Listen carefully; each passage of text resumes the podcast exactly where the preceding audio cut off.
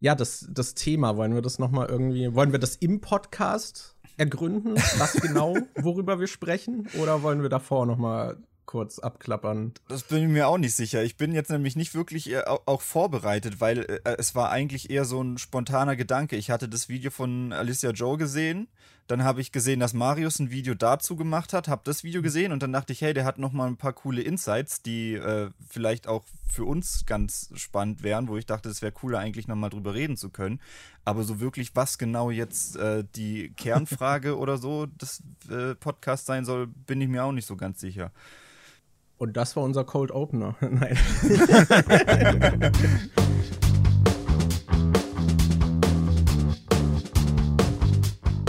ich würde das vielleicht echt tatsächlich einfach mit in die Aufnahme jetzt reintragen. So, lass einfach sagen, wir sind jetzt schon mittendrin. Die Sache, wenn man über solche Themen spricht. Also ich spreche es mal aus, Vogue-Washing oder was ist jetzt tatsächlich Vogue oder vermeintlich Vogue und wie schlimm ist das und gibt es tatsächlich einen Kulturkampf oder whatever. Das ist ja ein sehr geladenes Thema. Findest du? Ja, das ist ein sehr geladenes Thema und bei dem sehr geladenen Thema hat man, also zumindest ich, dann innerlich direkt den Anspruch, ja, ich will nichts Dummes sagen, ich will meine Meinung auch irgendwie dann so ausdrücken können, dass sie bei den Leuten da draußen ankommt, ohne dass sie sich von Anfang an direkt verschließen. Äh, und natürlich würde man gern top informiert sein, aber das sind wir heute nicht. Außer Marius ist super kompetent, deswegen ist er hier. ich will dir nicht den Druck direkt auflasten, aber. Aber ist schon, ist schon so. Ja, deswegen würde ich einfach schon mal vorschieben, so, das ist halt jetzt ein Laber-Podcast. Wir sprechen über unsere Eindrücke und das, ja, ist vielleicht jetzt nicht immer top formuliert oder recherchiert, aber wir wollten einfach mal drüber quatschen. Ich glaube, solange wir, äh, solange wir in der letzten Minute sagen, das wird man ja wohl noch sagen dürfen, ist es schon okay. Genau, genau. Auf dem äh, Thumbnail des Podcasts sind wir dann auch gesilenced und haben äh, was über den Mund geklebt, so, weil man und ja so gar rote nichts mehr sagen darf. Ja, ja, genau. Das so. They tried to cancel me und die, I survived. Und die nächste Podcast-Folge heißt dann unser Statement zum letzten Podcast. ja, genau. Genau, das muss man ausschlachten. Marius reagiert dann drauf, das, äh, wie wir seine Aussagen out of context geschnitten haben. Nee, keine Ahnung. Ist ein bisschen schade, dass wir jetzt einfach gesagt haben, wir nehmen das da vorne schon als Cold Opener, weil ich hatte mir eigentlich voll die coole Begrüßung für den Podcast einfallen lassen. Ich habe mir überlegt, dass man so anfangen könnte wie Hallo und herzlich willkommen zur ersten Ausgabe von Drei weiße Männer reden über Wokewashing. Das ist aber nicht die erste Ausgabe, das ist eine von ganz, ganz vielen auf dieser Welt. ja, aber die erste von uns. Ah ja, okay, dann äh, ja, finde ich gut, finde ich gut. Okay, ein Erfolgsformat, wenn man sich äh, anguckt, was gerade YouTube Deutschland, woran sie sich abarbeiten. Ne? Mhm. Das, ja. okay, ich glaube, wir müssen an irgendeinem Punkt auch noch Marius vorstellen. Die, die faule Alternative ist natürlich immer, hey Marius, wofür kennt man dich eigentlich? Stell dich mal selbst vor. Aber ich greife mal ein bisschen zumindest vor, woher ich dich kenne. Okay, okay. Äh, und das ist überwiegend dein YouTube-Kanal. Zumindest, also du hast ja jetzt einen neuen. Äh, mhm. Ich bin mir gerade nicht sicher, was. Nein, Marius? Ja, ne? Ja. ja, ja, ja, doch. Du hättest nee, nein, sagen okay. müssen, ja, nein. ja, nein, nein. ja. Vielleicht. Nein, Markus. das ist nicht der Name. äh, genau, und davor halt deinen Kanal einfach Marius Scholz, wo genau. du ja auch jetzt sehr lange Inhalte produziert hast und wie ich finde, halt auch immer sehr schön auch mit einer schönen Inszenierung und auch thematisch zieht sich da immer was schön durch. Also ich fand deine Videos immer sehr schön aufbereitet und Dankeschön. gerade in YouTube Deutschland auch erfrischend, sag mhm, ich mal. Mhm. Und du hast mit Fuck gegen äh, Patrick Willems, äh, du hattest ihn in deinem Video, was ich auch äh, beeindruckend finde, auch die ganzen, ganzen größeren Leute, die man so kennt, die mit dir dann auch zusammengearbeitet haben. Ja, ich weiß bei allen diesen Sachen bis heute nicht warum, ehrlich gesagt, aber ich nehme es einfach hin. Also es Vor allem, ich muss gerade mal fragen, hatte Patrick Willems bei dir nicht sogar über Star Wars geredet, obwohl er gesagt hat, dass er sich im Internet nicht über Star Wars äußern will? Oder ja. habe ich das Fall? Oh, krass. Ja, ja, ja. Oh. Äh, aber halt so, das war der Meta-Gag da dran. Mhm. Das habe ich ihm so gepitcht. So im Sinne von, ich habe ein Video über Star Wars und hier habe ich so eine Story eingebaut und dann wäre es cool, wenn du am Schluss kommst und sagst, na, ich will eigentlich nicht mehr über Star Wars reden, aber komm, äh, so war das irgendwie. Ja, woher kennt man dich denn noch? Ich weiß, du machst auf jeden Fall noch Musik. Das ist ja mittlerweile auch ein größeres Projekt von dir, ne? Ja, also es shiftet immer hin und her. Also ich habe die längste Zeit diesen alten YouTube-Kanal gemacht, habe dann gemerkt, dass das irgendwie nicht mehr so gesund ist im, im eigentlichen Sinne und habe mich dann irgendwie, ohne es wirklich zu merken, jetzt im Rückblick macht Sinn, auf Musik gestürzt, weil ich das schon immer gemacht habe und habe mir so einen kleinen Traum erfüllt, mal ein Album zu produzieren. Würde mich jetzt aber eher als Hobbymusiker bezeichnen. Äh, und das ist jetzt nichts, was ich quasi. Also ich würde nicht sagen, dass ich da eine Karriere verfolge. So, also äh, meine YouTube-Sachen, die ich jetzt aktuell mache, sind schon auch mit dem Ding, dass ich denke, ja komm, jetzt will ich es aber schon noch mal wissen irgendwie. Jetzt habe ich ja schon noch mal Bock irgendwie, äh, da doch noch irgendwo mal was zu erreichen, mehr oder weniger. Im Gegensatz dazu sind die Musiksachen eher so, ja, mache ich halt und wenn ich halt zufrieden damit bin, veröffentliche ich es. Und wenn es halt nur mhm. acht Leute hören, dann freue ich mich um die acht Leute. ich glaube, bei Musik auch so sehr erfolgsgetrieben ranzugehen, ist wahrscheinlich dann auch mit der Branche, also glaube ich, sehr schnell unangenehm, oder? Es ist, ist glaube ich, halt vor allem sehr undurch, un, undurchlässig sozusagen. Zumindest fühlt sich für mich so an. Wobei man aber auch sagen muss, äh, ich habe damit halt wieder angefangen nach 100.000 Jahren. Ich habe halt früher in einer Band gespielt und so und war halt wirklich einfach so dieses, äh, ja, ich habe jetzt Zeug und das veröffentliche ich, veröffentliche ich. Äh, und bin dann aber auch da relativ schnell so an, meinem, an meine Grenzen gekommen, weil ich halt gemerkt habe, so Kacke, wer hätte es gedacht, es ist ja nicht nur sich was, also nicht nur einen Song zu schreiben und den aufzunehmen und den zu produzieren, sondern das muss man ja dann auch irgendwie vermarkten. Das heißt, ich müsste ja Videos dafür drehen, ich müsste Covers shooten, ich muss mich damit auseinandersetzen, wie man das veröffentlicht und so. Und diese ganzen Sachen sind ja quasi YouTube-mäßig, wenn man jetzt mal dabei bleibt, völlig untypisch, weil du ja quasi ein YouTube-Video rauskackst und dann ist es halt da. So. Und dann kannst du aber auch wieder was, was Neues machen. Und bei Musik ist es halt wirklich so der Punkt zwischen, ich habe einen Song fertig und der Song ist veröffentlicht, die liegen meistens so acht Monate auseinander und du musst halt so yeah. eine Durchhalte Kraft irgendwie daran haben, dass es halt einfach nur ermüdet und die hält bei mir halt meistens nicht bis zum Release so. Also dann ist es meistens wirklich so, dass ich sehr begeistert von dem bin, was ich aufnehme, bis zu dem Zeitpunkt, wo es draußen ist und dann denke ich so, gut, jetzt kann ich ja dann irgendwas anderes machen und äh, dementsprechend muss ich mich dann irgendwie mehr oder weniger dazu zwingen, das überhaupt irgendwie zu bewerben. Und deswegen habe ich jetzt auch so meinen mein Frieden damit gemacht, dass ich denke, okay, Musik ist Hobby und ich veröffentliche was und jeder, der es hört, der soll dann und dann ist okay. Okay, ja, aber das finde ich auch spannend. Ich finde, Musik ist eh, es ist halt was sehr anderes, einfach auch vom, mhm. äh, von der Produktion her und so. Und bei Videos ist es ja auch oft so, dass man auf alte Videos von sich zurückblickt und sich denkt so, äh, das war ja nicht so dolle. Mhm. Das, und Musik ist das halt so, ich weiß nicht, du hast halt wirklich so diese, wie lang jetzt auch ein Song ist, wenn man äh, von Cloud-Rappern äh, ausgeht, dann zwei Minuten, aber ich sag jetzt mal so drei bis vier Minuten in der mhm. Regel oder zwei bis vier. Ähm, das ist ja wirklich, das ist so, die Essenz ist so heruntergedampft auf diesen einen Ausdruck in sehr kurzer Zeit. Und das finde ich immer sehr faszinierend, wie viel dann auch, also wie sehr sich Emotionen in Songs dann auf einen übertragen können oder wie viel man da selbst dann irgendwie rausliest. Das ist halt so was komplett anderes. Ja. Ich finde, äh, eine Journey. Es ist auch, es erklärt super viel, dass du äh, Musiker bist, weil ich äh, schon öfter bei deinen Videos dann irgendwie dachte, boah, das, äh, er kriegt es irgendwie so gut hin, äh, Musik mit ins Video einzubauen. Ich habe gerade äh, jetzt vor ein paar Tagen dein TV-Total-Video gesehen und am acht, äh, Anfang beim Intro dachte ich so, ey, das ist voll krass, wie die Musik irgendwie sich so zu deinem äh, quasi Cold Opener oder so zu deinem Anfangsstatement irgendwie aufbaut und am Schluss dann quasi wie so ein Release ist, wo wirklich beim Höhepunkt deines Satzes dann auch die Musik den Höhepunkt hat und dann so abklingt, wie das so wirklich äh, gut mit dem Inhalt übereingeht, wo ich mir immer denke, Alter, wenn ich äh, bei mir ist es immer so, ich mache den Schnitt vom Video, dann kommt irgendwann der Punkt, wo ich noch die Musik reinmachen muss, denkst so, ja, das dauert ja bestimmt nicht so lang und dann merkst du aber, doch, das dauert fucking ewig, vor allem wenn du dann auch noch mhm. willst, dass es irgendwie zum Hintergrund oder sonst irgendwas passt und ich äh, klatsch das dann meistens irgendwie immer so hin und bei dir, finde ich, passt das immer richtig gut und jetzt verstehe ich auch, warum. ich habe es aber tatsächlich, also es geht mir ähnlich und es ging mir auch längste Zeit ähnlich und ich habe jetzt, bevor ich mit dem neuen Kanal halt angefangen habe, äh, mich auch wirklich mal im Vorhinein so komplett nochmal damit, ja, beschäftigt wäre zu viel gesagt, aber ich habe halt, wie wahrscheinlich irgendwie jeder, so eine Library, auf die ich zugreife mit äh, Musikzeug und habe mhm. dann wirklich jetzt mittlerweile einen Ordner angelegt, wo ich zu jeder Stimmung sechs, sieben Tracks habe. Also das heißt dann wirklich äh, quirky, funky, traurig, spannend, äh, Set, Violin habe ich dann irgendwie noch random. Und deswegen, und dann ziehe ich die einfach nur noch rein. Und das passt dann schon. Und äh, deswegen, also ich habe es mir mit dem neuen Kanal jetzt auch, deswegen habe ich überhaupt nochmal angefangen, äh, vorgenommen, so ökonomisch wie auch nur irgend möglich zu arbeiten, dass ich nicht wieder anfange, irgendwie für jedes Video Filme zu drehen und so ein Kram. Mhm. Und äh, ja, weiß nicht, habe ich so noch nie gehört, aber ich nehme das an. Finde ich lieb, danke. ja, gerne.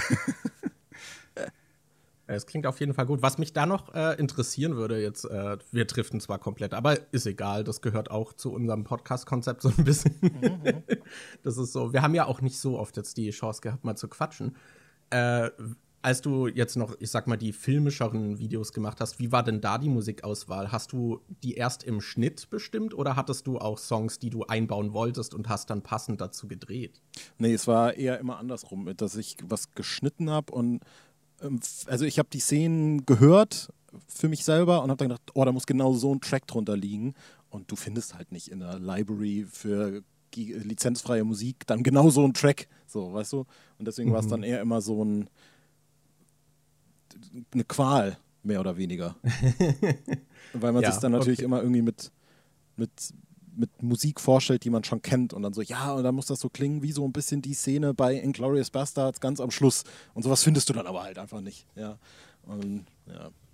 Ja, das ist dann die lange Suche nach dem passenden Track. Okay, ja. dann äh, hast du das ähnlich gemacht, wie ich auch äh, noch Musik bei Videos mache. Das ist halt, meistens ist es halt so dieses Ding am Ende, wie Daniel meinte, dass, ja, man hat im Prinzip das Video und dann kommt noch die Musik ab und an gibt es mal Ausnahmen, wenn man jetzt irgendwie einen schönen Schnittübergang oder sowas hat oder so Texteinblendungen, dann kann man da auch mal ein bisschen rumspielen und das auch passend auf die Musik machen. Aber irgendwie, ich weiß nicht, es stört mich irgendwie, dass die Musik bei meinen Videos noch so ein, so ein Afterthought ist. Mhm.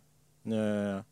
ja ich, also ich hatte ganz lang wirklich äh, das Problem, dass ich auch ganz, also dass ich immer nur mir Gedanken über die Inhalte gemacht habe und dann so dachte, oh, das muss auch anspruchsvoll und künstlerisch und wertvoll und alles dies und das sein. Und alles andere war dann die Afterthought. Wirklich also all, alles, ja, auch die Musik, äh, vor allem auch das allerschlimmste Titel und Thumbnail war dann wirklich so. Mhm. Ich lade das Video hoch und dann so, ja, weiß ich nicht, klatsche ich einfach irgendwas hin. So, weißt du? Und äh, mittlerweile, also ich habe jetzt auf dem neuen Kanal neun Videos gemacht, sage ich mal, mit meiner neuen Herangehensweise. Äh, und es ruft sich mittlerweile irgendwie ganz gut ein, weil der Schnitt weniger Arbeit ist, weil die Konzeption weniger Arbeit ist, dass ich dann auch am Schluss, wenn quasi schon alles fertig ist, noch die Nerven habe zu sagen, und jetzt gehe ich nochmal über alles drüber und setze da noch schöne Musik drunter. So. Und dann ist es erst wirklich fertig.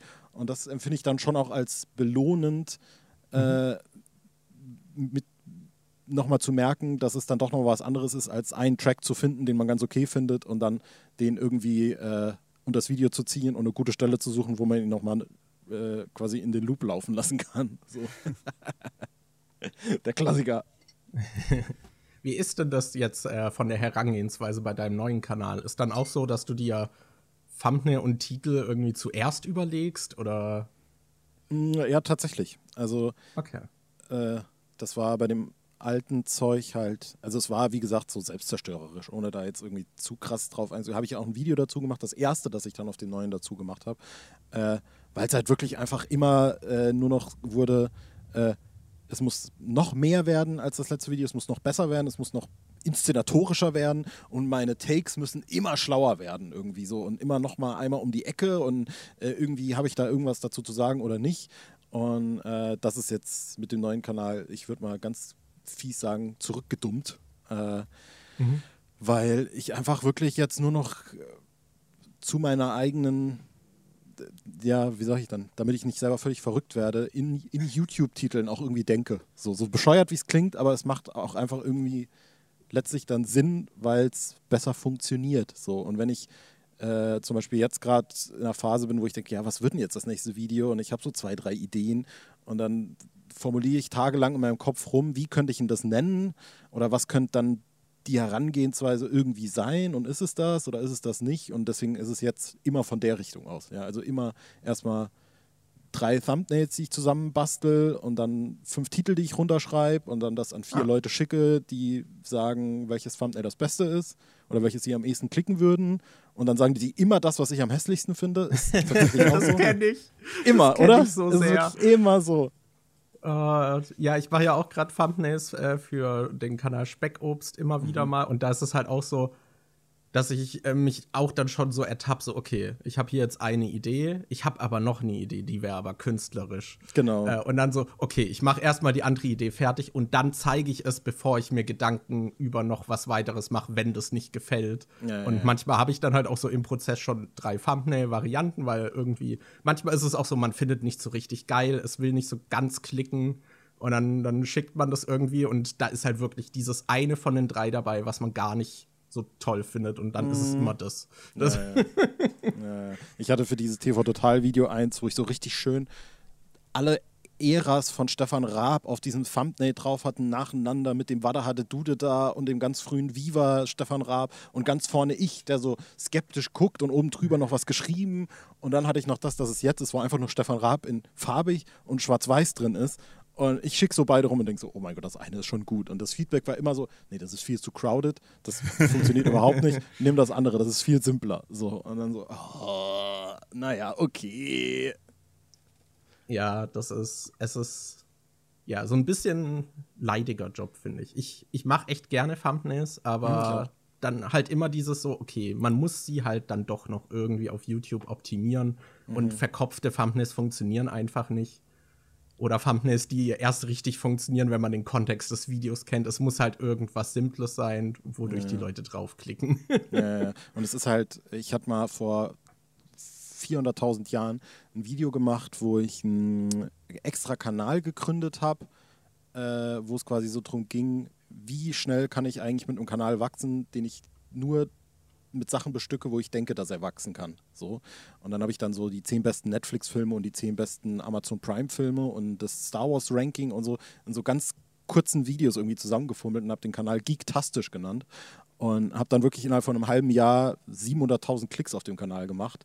Und äh, das war dann auch so, wo ich gemerkt habe, eigentlich kann ich das ja. Also eigentlich kann ich ja so gucken, was funktioniert auf YouTube und das dann machen. Aber ich war viel zu stur, um das irgendwie umzusetzen und habe dann jetzt halt so für mich gesagt, naja, wenn ich jetzt nochmal YouTube anfange von komplett vorn, dann muss ich ja auch schon irgendwelche Kompromisse eingehen. So, weil wäre ja bescheuert, genauso weiterzumachen wie vorher und dann zu denken, oh mein Gott, warum wachse ich nicht? So. Und äh, ja, das ist jetzt das, so dass ich mich halt hinsetze und denke so, ja, wie kann Video heißen? Wie soll ein Thumbnail sein und so diese ganzen Sachen. Und funktioniert bisher eigentlich ganz okay. Bin ganz zufrieden, muss ich tatsächlich sagen. Also das ist ja dann auch das Lohnenswerte eigentlich dann, wenn man dann irgendwie merkt, so, ah, die Thumbnails, das irgendwie, wenn man sich auf der Metaebene Gedanken macht, dann ist es irgendwie dann doch ganz gut, tatsächlich. Ja, das ja, wollte cool, ich auch gerade anmerken. Dass, äh, äh, es scheint ja auch echt gut zu laufen. Du hast ja auch schon echt viele Videos, die mehrere tausend Aufrufe haben dafür, ja, dass das du crazy. jetzt den neuen Kanal noch gar nicht so lang hast. Nee. Ähm, und um langsam mal zum, äh, ich versuche mal eine Brücke zum äh, bitte, Thema bitte. des Podcasts zu schlagen. Yes. Du meintest ja, dass du oft tagelang darüber nachdenkst, was für Titel, was du als nächstes für ein Video machen könntest und so. Ich schätze mal, das äh, Video zum Thema Woke-Washing, das war wahrscheinlich eher eine Reaktion auf, äh, weil du das Video von Alicia gesehen hattest, oder? Ja, ja, ja. ja. Also es war vor allem auch äh, so, dass ich dieses Video von ihr schon vorher gesehen habe und auch die Reaktion von Aljoscha, das ich auch in dem Video erwähne, äh, und gar nicht den Gedanken hatte, dass das, also ich habe das noch gar nicht so in mir drin, dass ich wieder YouTube mache und dass ich ja auch so was dazu machen könnte. So. Und dann habe ich erst noch irgendein anderes Video von ihr gesehen, das, äh, wo sie dann irgendwie so drauf eingeht, wo sie meint so, ja, sie lässt sich ja nicht von Karren spannen von irgendwelchen Ideologien. Und da dachte ich so, Moment, also mal ganz ehrlich jetzt, das ist ja wirklich ein völliger Blödsinn. Und dann dachte ich so, ah ja, okay. Und weil das halt dann, äh, also weil es in diesem Woke-Washing-Video von Alicia Joe vor allem auch um diese ganze Disney-Thematik geht und auch um diese äh, Star Wars Marvel-Sache. Und da war ich halt im Schützengraben jahrelang, weil ich halt so Jahre, Jahre, Jahre lang so Filmsachen gemacht habe und da quasi so live berichten konnte und da dachte ich so, ja, da muss ich eigentlich, da kann ich das, das, das lose Skript dazu habe ich wirklich in einer Stunde rausgeschissen und habe dann gedacht so, ja, ich muss mal noch ein paar Sachen nochmal nachschlagen und gucken, wie das war. Und dann hat sich das eigentlich ergeben und habe dann gedacht, da ist es mir jetzt gar nicht, da war es mir wichtiger, so dass ein Video überhaupt dann kommt und dachte dann so, das passt gerade. Und habe ich dann nicht so krass jetzt irgendwie dann nochmal überlegt, wie könnte das, wo könnte das sein. Und äh, das Positivste daran war eigentlich, dass besagte Aljoscha, dessen Kanal ich übrigens sehr empfehle, das Video geguckt hat und wir danach kurz auf Instagram geschrieben haben. Und das war mein persönlicher Fanboy-Moment eigentlich. Das, dafür war es schon, schon in Ordnung. Sehr cool. Aber hattest du, hattest du irgendwie so, ich sag, ich sag mal, hast du gezögert, ob du so diese Thematik jetzt auch auf den neuen Kanal mitnehmen willst, kurz? Oder? Jein. Ich, ich weiß es nicht so ganz. Also ich habe mir vorher gesagt, dass ich eigentlich alles dafür geben will, dass mein Kanal, was natürlich super schwierig ist, also dass er so funktioniert, dass er in einem bestimmten Kontext viele Themen abhandeln kann. Also ich habe jetzt Themen, Sachen zu den Bully-Film zu TV Total, was so in eine Richtung geht und vielleicht auch zu Wetten Das, was so in eine Richtung geht. Dann aber auch so Musiksachen zu so Schlagersachen und Tokyo Hotel und Taylor Swift und so. Und es hat auch irgendwie alles funktioniert, äh, weil ich glaube irgendwie, dass das alles unter dem Deckmantel so von Commentary-Stuff irgendwie ganz gut sich dann doch abgleicht. Und deswegen dachte ich so, mhm. ja, es könnte eigentlich auch in die Richtung gehen. Und was mir halt wichtig war, war, dass es jetzt nicht so ein Beef-Video ist und auch nicht eine Reaction, so, sondern halt einfach ein Video, wo ich sage, ey, ich habe hier was dazu zu sagen und das ist, das weiß ich dazu und deswegen finde ich, ist das Blödsinn. Und äh, deswegen hat es, glaube ich, ganz gut irgendwie dann doch noch eingepasst letztlich, ja. Okay, ja, cool. Und ich schätze mal, ich weiß gar nicht, wie es bei dem Video jetzt war, die Rezeption, ob die Kommentare, ich sag mal, bei so solchen Themen können die Kommentare ja auch immer mal ganz gut ausarten. Ja. Äh, sind, die, sind die okay geblieben? Wie, wie ist das Klima in deinen Kommentaren da gewesen? Die sind da eigentlich okay gewesen. Ähm, beim Shoot is Manitou Video ist es allerdings komplett eskaliert tatsächlich. Ja. Äh, oh, was ja tatsächlich eine ähnliche Thematik ist, weil ich halt so gedacht habe, naja, es wäre ein ganz guter, ganz gute Idee, eigentlich auch mal die, diese Filme zurück zu, auf diese Filme überhaupt mal zurückzublicken und zu gucken, was, was war da eigentlich los? Also was, was ging da ab bei diesen Filmen? Und bin mhm. dann so ein bisschen äh, einfach, also ich habe, ich, ich sag so, ich habe das Video aufgenommen und dachte, hm, ich war jetzt ein bisschen mild eigentlich, ja.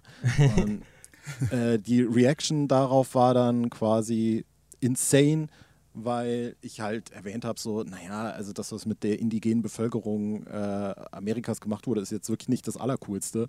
Und ich weiß nicht, ob da jetzt ein Europäer einen Film dazu machen muss, in dem man das romantisiert. Und dann waren ganz viele Leute so, ja, was ist eine Comedy? Und Comedy darf das ja wohl. Da kann man, du kannst ja jetzt nicht Comedy verbieten. Und so in die Richtung ging das dann. Und da ist wirklich, das Video hat auch irgendwie so ich glaube, 45% negative Bewertungen oder sowas. Oh, okay, also es ist wirklich ganz, okay. ganz wild. Das ist dann also irgendwie so rumgereicht. In diese worden. Bubbles vorgedrungen. komplett, komplett. Okay. Ja, ja, ja. Das ich lese ich mal den Titel und Thumbnail kurz vor. Das kritische Vermächtnis der Bully-Filme. Und auf dem Thumbnail steht noch gealtert wie Milch? Fragezeichen.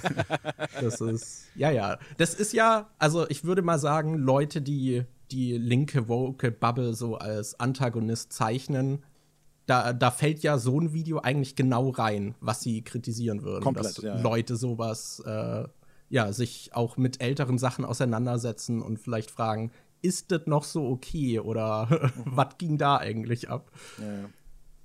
Ja, oh, ich sehe gerade auch, das TV-Total-Video hat ja 10.000 Aufrufe geknackt. Es hat gerade eben 10.000 Aufrufe geknackt, tatsächlich. Ja, ja. Crazy. Ja. Hemi. Ja, das ist wirklich heftig, weil es ist irgendwie, ich habe auf dem alten Kanal, den ich irgendwie fünf Jahre gemacht habe, ein Video, das so 13.000 hat. Und da war es jetzt, habe ich neun Videos für die 10.000 gebraucht. Das war das dieses geil. Video, auf das Unge mal reagiert hatte oder war das ein anderes? Nicht mal, glaube ich. Ich glaube, das war irgendein Star Wars Video tatsächlich. Ah, ah okay. Ja, nicht komplett sicher, ja, ja. Aber ähm, bei dem äh, Bully-Video, was halt wirklich eine Beobachtung war, die spannend war. Also es war natürlich nicht schön, die ganze Zeit vollgeschissen zu werden mit, sag ich mal, pseudo-intelligenten Meinungen. Ich formuliere es jetzt mal mhm. ganz diskret. äh, aber was halt richtig, richtig spannend war, war halt, dass ich wusste, was ich in dem Video sage und dass ich ja sozusagen die Primärquelle dessen bin. Äh, und dann äh, gesehen habe, was die Leute darauf antworten. Ja, also dass es quasi ganz oft wirklich diesen Take gab von, äh, du kannst doch nicht einfach, das ist doch Comedy, was willst du das verbieten oder sowas? Und äh, das ist ja, das ist ja, dann darf man ja gar nichts mehr oder so. Und Dass ich es direkt so in diese dir Dinge unterstellt wurden, die du gar ja, nicht ja, so ja, gesagt genau. hast. Und ne? ich habe wirklich ganz oft unter diesem Video auch einfach wirklich kommentiert, so, ja, ich, kann- ich würde mit dir drüber diskutieren, aber du musst mir erstmal die Stelle zeigen, wo ich das sag. So. Und es kam halt nie eine Antwort. Also, weil das halt immer irgendwie so aus dem legit aus dem Kontext gerissen wurde. Ich sage in dem Video mehrfach, es ist okay, dass die Filme existieren.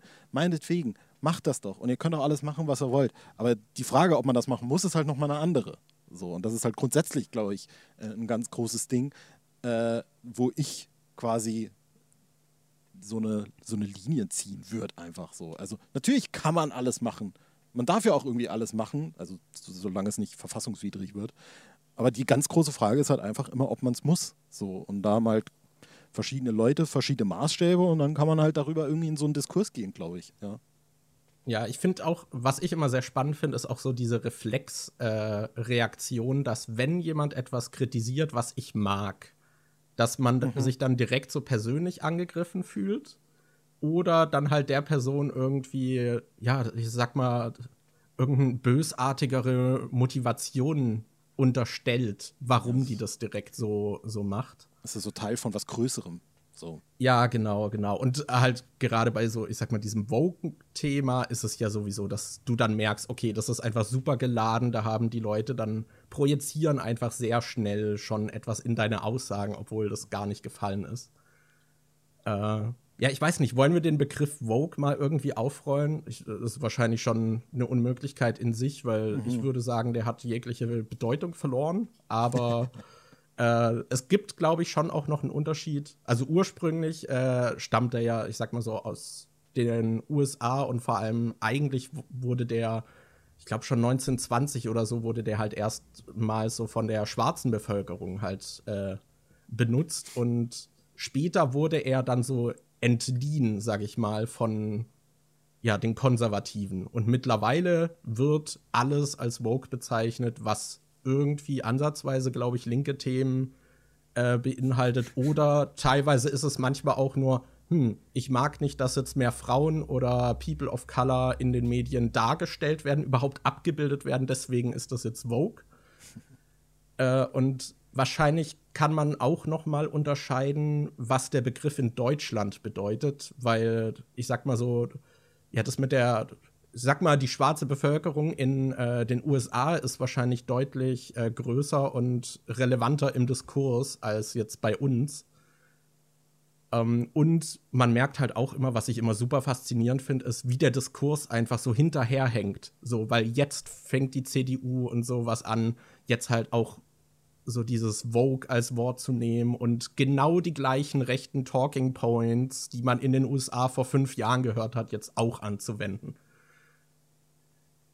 So, würdet ihr mir da jetzt erstmal so ungefähr zustimmen? Oder habt ihr was anzumerken? Äh, ich würde dir schon so zustimmen und ich, äh, gerade das, was du gemeint hast, mit dass der Begriff so äh, quasi schon zu so einem Kampfbegriff verkommen ist, der jetzt auch halt für alles Mögliche verwendet wird. So, ah, das und das gefällt mir nicht. Ja, dann kann ich jetzt einfach sagen, das ist Woker Bullshit, weil dann muss ich nicht erklären, warum ich es nicht mag oder so, weil wird halt so akzeptiert, wenn man sagt, das ist Woker Bullshit. So, äh, einer der Momente, wo ich auch gemerkt habe, dass ich da doch mal drüber sprechen würde, weil normalerweise, also es gibt ja ganz viele solche Themen, die ähm, aktuell äh, viel diskutiert werden, äh, auch gesellschaftliche Themen, wo ich aber meistens denke, ja gut, da bin ich jetzt zum einen kein Experte und zum anderen hat es auch nichts mit den Sachen zu tun, die ich auf meinem Kanal sonst bespreche. Ich wüsste nicht, warum ich mich da jetzt zu äußern sollte oder überhaupt irgendwas Wichtiges zum Diskurs beitragen könnte.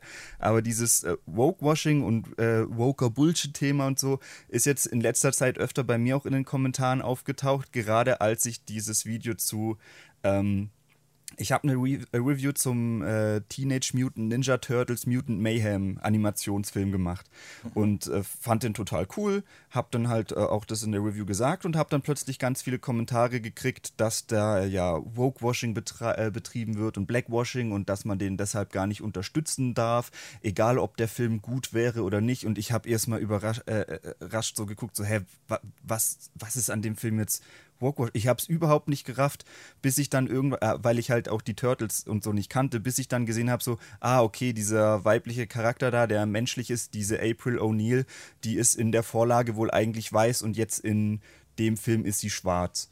Und wird aber null thematisiert. Äh, es ist wirklich in dem Film einfach nur sie hat halt eine andere Hautfarbe, aber das trägt überhaupt nichts zur Geschichte bei, wo ich dachte, das ist mir halt nicht mal aufgefallen im Film. Und äh, der, der Kommentar, der so wirklich den Vogel abgeschossen hat, wo ich dachte, nee, das, äh, das kann nicht ernst gemeint sein. Ich hatte so äh, kurz die Geschichte vom Film erklärt und erklärt, dass Splinter, die Ratte, halt eine Ratte ist und dann mit diesem komischen Schleim in Berührung kommt und dadurch dann zu so einer mutierten Ratte wird. Und dann hat jemand einen Kommentar geschrieben, Splinter war vorher eine Ratte und kein Mensch, das ist ja ein woker Bullshit. Und ich dachte erst, der, das ist ein ironischer Kommentar, der sich darüber lustig macht, wie viele Woke-Washing-Kommentare unter dem Video sind, weil ich nicht gerafft habe, was daran jetzt irgendwie woke sein soll. Dann habe ich den Kommentarschreiber gefragt und er meinte, ja, eigentlich ist es so, dass Splinter vorher ein Mensch war, der in eine Ratte verwandelt wurde und das war wohl anscheinend wirklich so in irgendeiner anderen Turtles-Vorlage, aber halt nicht in der ursprünglichen. Und die Person war dann der Meinung, dass nur weil eine Adaption ähm, auf Basis einer Geschichte genommen wurde, die er nicht kennt, sondern auf einer anderen Adaption irgendwie, wäre es jetzt Woke-Washing, wo ich dachte, hä, was hat denn das mit, was hat eine Ratte mit Woke-Washing zu tun? Und das war so der Moment, wo ich gerafft habe, okay, das wird total inflationär einfach benutzt und als Kritik für alles irgendwie genommen. Und dachte ich so, boah, was ist los mit den Leuten? Wie ist bei dir, Marius? Würdest du jetzt dem also dem, was ich jetzt gesagt habe, irgendwie zustimmen oder noch was ergänzen? Ich würde vielleicht höchstens ergänzen, dass es in meiner Wahrnehmung, ich sage es jetzt einfach mal so verschachtelt, äh, mir immer wieder so vorkommt, als sei Woke eine in sich geschlossene Ideologie und Agenda sozusagen. Ja, also es wäre das quasi eine, eine wählbare Partei mhm. bei der nächsten Bundestagswahl sozusagen. Als wäre ich in dem Sinne äh, das war auch genau das, was unter meinem Video, was ich da wahrgenommen habe, bezüglich äh, hier Bully und den ganzen Sachen, als wäre ich jetzt quasi Teil von irgendwas. Also es war immer, äh, also es, ich weiß gar nicht, ob es jetzt explizit auch oft so geschrieben wurde, aber es kam immer so rüber, so dieses, ah, ihr wollt ja uns jetzt auch noch das nehmen. Und ich denke mir dann immer so, was ist ihr? Also es ist irgendwie auch so eine komische Verkürzung, weil ich manchmal auch das Gefühl habe, naja, ich kenne mich mit einigen Sachen aus. Das war jetzt bei dem Alicia Joe-Ding so. Und ich kenne mich mit einigen Sachen nicht aus und habe auch zu einigen Sachen wahrscheinlich einen irre dummen Take so. Äh, mhm. Was ich aber nicht weiß, weil ich halt mich nicht damit auseinandergesetzt habe. Aber ich fühle mich jetzt vom Ding her nicht als Teil von irgendeiner Bewegung per se, so, äh, die ich jetzt als woke nennen würde. Zumal vielleicht auch noch das, so kommt es mir vor bezüglich des Begriffs, äh, war Woke in Deutschland ja auch eigentlich hat es diese, diese Phase von, es ist was Positives, ja komplett einfach geskippt. So, also es war ja direkt was Beschissenes. So. Ja, ich hatte halt wirklich das Gefühl, das wurde einfach aus den USA übernommen, weil man gesehen hat, so, ah, das lässt sich gut irgendwie für Stimmfang benutzen, weil man halt ich sag mal, so dieses eigentlich sehr komplexe Thema dann halt so herunterdummt und eben, wie du meintest, dass es so eine Entität ist, irgendwie, okay, entweder bist du für Vogue oder gegen, so als wäre das so einfach greifbar und als gäbe es da halt keine Grauabstufung mehr. Mhm. Ähm, ich habe vergessen, wie ich den Satz beenden wollte. Das, einfach Punkt. Einfach Punkt. Ja, ja das ja, schwierig, schwierig, schwieriges Ding irgendwie. Vor allem, man merkt halt auch, wie es den Diskurs halt auch ähm, dominiert, finde ich. Weil, ja, natürlich, ich sag mal so, konservativere Leute oder auch so im rechten Spektrum, das ist ja auch schon wieder so ein Ding, ne? Dass man dann auch sagt, okay, es gibt links und rechts, aber das. Ich will jetzt nicht sagen, dass ich so, oh, ich bin in der Mitte, bla bla bla. Äh, äh, da, darauf will ich gar nicht hinaus, aber natürlich gibt es mehr Abstufungen und das ist alles komplizierter und man kann das halt auch besprechen und ich bin mir sicher, es gibt einige Bewegungen, auch so, ich sag mal so, in, im linkeren Themenbereich, wo ich auch nicht zustimmen würde. Oder vielleicht einfach nicht aufgeklärt bin und Bullshit-Tags habe, wie du auch schon meintest. Mhm. Ähm, deswegen, ich finde es immer schwer, drüber zu sprechen. Aber was ich sagen wollte mit der, der Politik, da was mir da auch noch einfallen würde, wäre zum Beispiel die Gender-Thematik. Das ist etwas, wo sich wahrscheinlich die Rechten dachten, oh, das ist ja leicht angreifbar, deswegen konzentrieren wir uns nur darauf. Und dann wird dieser Diskurs total out of proportion geblasen und alle reden dann nur darüber, obwohl das eigentlich nur so ein Nebenbei-Thema ist und gar nicht irgendein Hauptfokus so. Weil, also die meisten Leute, die, die ich kenne, die irgendwie so ein bisschen äh, dann halt auch linkeres Gedankengut haben, äh, denen ist das halt meistens relativ egal, was jetzt irgendwie ja, Pronomen und Gendersternchen angeht. Das ist schon etwas, worüber man spricht, äh, aber das ist halt so, so ein kleines Thema. So. Und die, die Rechten stürzen sich dann drauf, weil es, glaube ich, einfach ein gutes Thema ist, um ich sag mal, die Allgemeinheit, die jetzt auch unentschieden ist und oft halt auch eben in den Bereichen nicht aufgeklärt oder ungebildet ist, äh, dann sehr, ja, es ist was sehr Greifbares, wo man denkt, ah, die wollen mir hier irgendwas wegnehmen oder was, das darf man jetzt nicht sagen. Und damit werden die halt sehr leicht rhetorisch dann bekommen. Und das ist zumindest auch uns äh, jetzt in dem Podcast mal begegnet, als äh, wir eine alte Bekannte irgendwie getroffen haben, die hat dann auch erst so mal direkt gefragt, so, stimmt es, dass ihr in eurem Podcast gendert? So als wäre das voll das Ding. Das und ich meine, also gendern ist ja auch so das perfekte Beispiel, wie man direkt Leute in die Kommentare einladen kann, äh, mhm. Äh, um gar nicht mehr über das Videothema zu sprechen, weil das schon so polarisiert, wenn ich irgendwo einen Innen dranhänge. Äh, deswegen, das finde ich immer ein bisschen gruselig äh, vor allem, wie gut sie, ich sag mal, die Konservativen dann halt auch den Diskurs darüber lenken und bestimmen. Ich hatte in meinem äh, Video, was war denn das? Äh, ich bin ziemlich sicher zu wetten, das habe ich mal dann so in die Statistiken reingeglotzt und habe dann gesehen, dass es bei einer bestimmten Stelle so einen kleinen Einbruch gab, wo dann Leute scheinbar abgeschaltet haben und habe dann geguckt, was es ist. So, oh no. da, da, ist doch gar nichts. Ich check's nicht und habe dann noch dreimal geguckt, bis mir irgendwann aufgefallen ist, ach so, das ist das erste und einzige Mal in dem Video, dass ich halt gendere, tatsächlich. Ach krass. Boah, Mann. Dass das wirklich dann schon so einen sichtbaren Unterschied macht, ist ja krass. Äh, sehr witzig, ja, ja. Und, aber ich finde davon ab, äh, ist ja das bescheu also meine persönliche Erfahrung äh, ist auch, dass also zum einen auch mir persönlich noch nie jemand gesagt hat, dass ich gendern muss. Ist noch nicht passiert bisher, mhm. wurde ich noch nicht mhm. gezwungen. Ich bin nicht angekettet worden oder sowas, ja. Äh, und generell, also ich habe in meinem Umfeld Leute, die deutlich aktivistischer sind als ich, was Linksprogressivität angeht. Mhm. Und habe auch da hier und da mal so, man verspürt dann, ich würde nicht sagen eine Schuld, aber ein Ding von, äh, na, müsste ich jetzt auch. So, also, oh, die sind ja noch, die sind ja progressiver als ich, weil die das und das machen. Äh, aber die Wahrheit an der ganzen Sache ist, dass wenn man mit denen in tatsächlichen Kontakt tritt, ja, egal, ob die jetzt zu, sag ich mal, irgendeiner äh, Randgruppe oder irgendwie irgendwas gehören, ja, wobei Randgruppe auch wieder so ein Begriff ist, ähm, dass ich das Gefühl habe, je mehr man damit zu tun hat, dass so, also es ist genau das, äh, je mehr man sich damit beschäftigt, desto angenehmer wird es. Ja, also keine Ahnung, ich habe, ich kriege gerade nicht zusammen, ich hänge äh, das ist scheißegal. Egal mit wie vielen. Da merkt man äh, halt, dass das Thema halt auch so. Es ist schwer zu greifen, ne? weil es halt, weil so viel reinfließt. Und, ja, ja. Der, der Take ist, der Take geht in die Richtung, genau, das wollte ich sagen, dass äh, innerhalb dieser Gruppen selbst dich niemand zu irgendwas zwingt. Also ich wurde da noch nie zu irgendwas gezwungen, auch wenn ich äh, der konservativste unter den Linksprogressiven bin. So, was ich nicht bin, aber vom Ding her, weißt du? Mhm. Äh, und das wollte ich sagen, es ist äh, diese, diese Echtheitserfahrung, ja, diese Nahbarkeit, die dann stattfindet, dass äh, ich ja auch nicht äh, weniger progressive Leute dazu zwinge, so zu sein. Und es ist oft auch das natürlich äh, Leben und Sein mit einer gewissen äh, Toleranz einhergehen muss einfach, ja, weil wenn ich mit jedem Menschen um mich herum Kontakt abbreche, von dem ich nicht mit allen politischen Überzeugungen, die mich decken, so, dann äh, fangen wir aber, dann, dann wird es aber spaßig. So, ja, und das Dann wirst du sehr halt schnell allein in deinem Kellerzimmer Richtig, ja, Videos drehen. Was soll das jetzt heißen?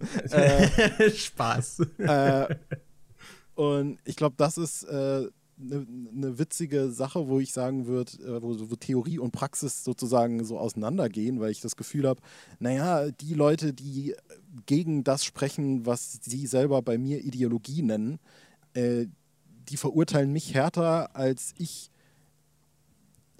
als ich es verurteile, so wie die mich sehen. So, ja? Also die sehen, mhm. dass ich in einem Schuh des Manitou-Video über die indigene Bevölkerung reden und denken dann, äh, sie sind schlimm. So. Ja. Und ich denke nur so, nee, ich will euch eigentlich nur davon erzählen. So, und auch wenn meine eigene Mutter oder so jetzt genau so ein Bullshit-Take irgendwie hätte, dann würde ich das halt mit der besprechen. So, oder würde halt sagen, ja, dann informier dich. So. Und ja, es ist so eine, so eine Praxisnähe, glaube ich, die vielen Menschen sehr gut tun würde, habe ich das Gefühl. Ja, ich meine, das Internet führt natürlich dazu, dass diese Fronten auch noch mal viel verhärteter sind, weil da gibt es dann halt tatsächlich Leute, bei denen man vielleicht das Gefühl hat, okay, äh, die kritisieren das halt direkt so hart, dass ich weiß nicht, ich mich vielleicht angegriffen fühle, dass ich jetzt nichts mehr sagen dürfte, weil dann halt direkt aus allen Ecken die Leute mit den härtesten Vorwürfen kommen oder so. Äh, aber Twitter ist halt nicht die Realität. oder X. Ähm, ja, das ist halt eh, finde ich, immer, immer schwierig, weil wenn man mit einer Person sich in einem Raum hinsetzt und in Persona spricht, ist es meistens alles sowieso viel entspannter. Und ich glaube, die wenigsten Leuten, die, ich sag mal, die mit einem, ja, also open-minded da rangehen und denen du erklären würdest, warum jetzt zum Beispiel, keine Ahnung, eine Person halt äh, jetzt andere Pronomen hat und das einfach nur eine Form von Respekt wäre ihr gegenüber, jetzt diese Pronomen zu verwenden, würden dann danach äh, rausgehen und sich da komplett querstellen und sagen so, oh, das ist ja scheiße und du willst mir was verbieten. Ich möchte an der Stelle mich mal kurz melden, um einen eventuellen Shit-Take rauszuhauen. Let's go. Let's also, go wir hatten es ja jetzt schon ein paar Mal davon, dass äh, die Kritik an dieser ganzen Woke-Sache hauptsächlich von der konservativen und rechten Bubble kommt und dass, äh, wie Marius schon meinte, dass man so das Gefühl hat, dass Woke so, so ein Einigungsding wäre, als äh, könnte man das wählen oder so, dass, äh, als wäre es eine Partei, äh, wird es ja eher mit der linken Bubble so in Verbindung gebracht. Aber ich nehme das eigentlich so wahr, dass äh, dieses Thema sowohl von rechts als auch von links kritisiert wird, aber auf unterschiedliche Weise. Ich habe das Gefühl, dass von ja. der konservativen Bubble die Kritik eher ist, oh, wir wollen keine People of Color in so großer Anzahl in unseren Filmen oder so weiter sehen. Und von äh, links kommt dann eher so diese Kritik von wegen, ähm, guck mal, das wird doch alles nur aus kommerziellen Gründen gemacht. Äh, die gehen zum Beispiel hin, äh, keine Ahnung, wenn man sich zum Beispiel den Pride Month oder sowas anguckt, wo dann die Firmen immer ganz fleißig ihre ähm, äh, Regenbogenfarben-Logos plötzlich in allen Social-Media-Kanälen einstellen, außer in den Ländern, wo man dafür auf den Deckel bekommt, dass äh, das dann halt von links eher kritisiert wird. Guck mal, die Konzerne nutzen das halt nur aus, um irgendwie äh, Cash-Grabs zu machen und die geben sich gar keine Mühe bei den Geschichten, sondern knallen dann einfach irgendwelche People People of Color rein, damit die äh, woken linken Leute dann sagen, ja cool, da gehe ich jetzt hin und gebe mein Geld für aus. Also die Kritik ist ja durchaus von beiden Seiten da. Es werden nur unterschiedliche Ebenen irgendwie kritisiert, oder? Ja, würde ich jetzt äh, auch so zustimmen. Ich glaube, die Sache ist halt auch meistens, dass halt dann der Claim, ich sag jetzt mal eben eher vom Konservativen, dann besteht so, ah ja, das ist Vogue. Und dann schaut man drauf und denkt sich, also ich würde mich jetzt auch etwas linker eben einordnen äh, und würde dann halt sagen so, aber ist das überhaupt so? Also stimmt es? Und wenn man, keine Ahnung, also wenn mir jemand sagt, dass Disney Vogue ist, denke ich halt auch so, wait a minute. Also das, lass uns das doch mal genauer anschauen, ob das wirklich so ist. Ähm, und man kann tatsächlich, finde ich, auch sehr gut darüber diskutieren, gerade bei Disney, ähm, ob das zum Beispiel jetzt wie du meintest, eben dann einfach nur halt corporate ist, dass da jetzt halt einfach mehr, ich sag mal, auch ethnische Personenkreise abgebildet werden oder die Frauen, keine Ahnung. Äh, ich finde, das ist meistens ein Spiegel, eben was sich dann irgendwie verkauft und deswegen ergibt es auch Sinn, dass sie mehr Leute eben. Oh, heute ist echt schwer mit Worten, muss ich sagen. also, ich finde, es ergibt halt aus der Sicht eines Unternehmens halt Sinn, beide Gruppen irgendwie anzusprechen. So, die, die wollen sich ja meistens, die wollen ja glatt sein, die wollen sich nicht irgendwie reiben. Es wird jetzt zwar immer mal wieder gefordert von Firmen, dass sie sich eben positionieren und da ist auch den Trend erkennbar, dass eben sich wahrscheinlich auch nicht jede Firma zu allem irgendwie politisch äh, positionieren müsste. Ähm, aber am Ende des Tages wollen die halt was verkaufen und äh, gucken sich dann an, okay, was ist unsere Zielgruppe und was vertreten die vielleicht für Werte, dass wir da irgendwie ankommen. Hm. Ich glaube, äh, am Ende sind diese zwei Sachen, äh, Daniel, die du gesagt hast, ja auch einfach nur die Frage davon, auf welcher Metaebene man argumentiert. Ja? Also ich glaube, in diesem Alicia Joe Video, das ja auch irgendwie der Ursprung dieses Podcasts jetzt ist, danke dafür übrigens, wir reden hier wieder, die drei weißen Männer reden über eine Frau. Äh, weil äh, die ja auch ganz viele so Takes in ihrem Video hat, wo sie so sagt, so, naja, Disney macht ja das und das und das und das ist ja erstmal auch gut, aber, und ich glaube, da kann man so, ich weiß nicht, also ich hatte bei dem Video auch ganz krass das Gefühl, wenn man so ein bisschen irgendwie so die Fühler ausstreckt, hat man ganz, ganz gut so ein, so ein Gefühlchen dafür, äh, wo man das Messer ansetzen kann zwischen, das ist jetzt ein eher na, das ist im, im, im Kern irgendwie ein progressiver Take, aber genau da fängt es jetzt an, so, so, so ein minimal reaktionär konservativ zu werden. Und mhm. das ist, glaube ich, an dem Punkt, an dem quasi so eine, auch wenn ich es jetzt wieder so nenne, so ein woker Take plötzlich äh, in, in, in den Kontext vom Kapitalismus gesetzt wird. So, weil, naja, ihr setzt euch ja dafür ein, dass äh, Minderheiten gesehen werden, aber habt ihr ja schon mal drüber nachgedacht, dass Disney euch, euch nur ausnutzt? Und dann sitzt du am Schluss da und denkst so, ja, ja, haben wir. So.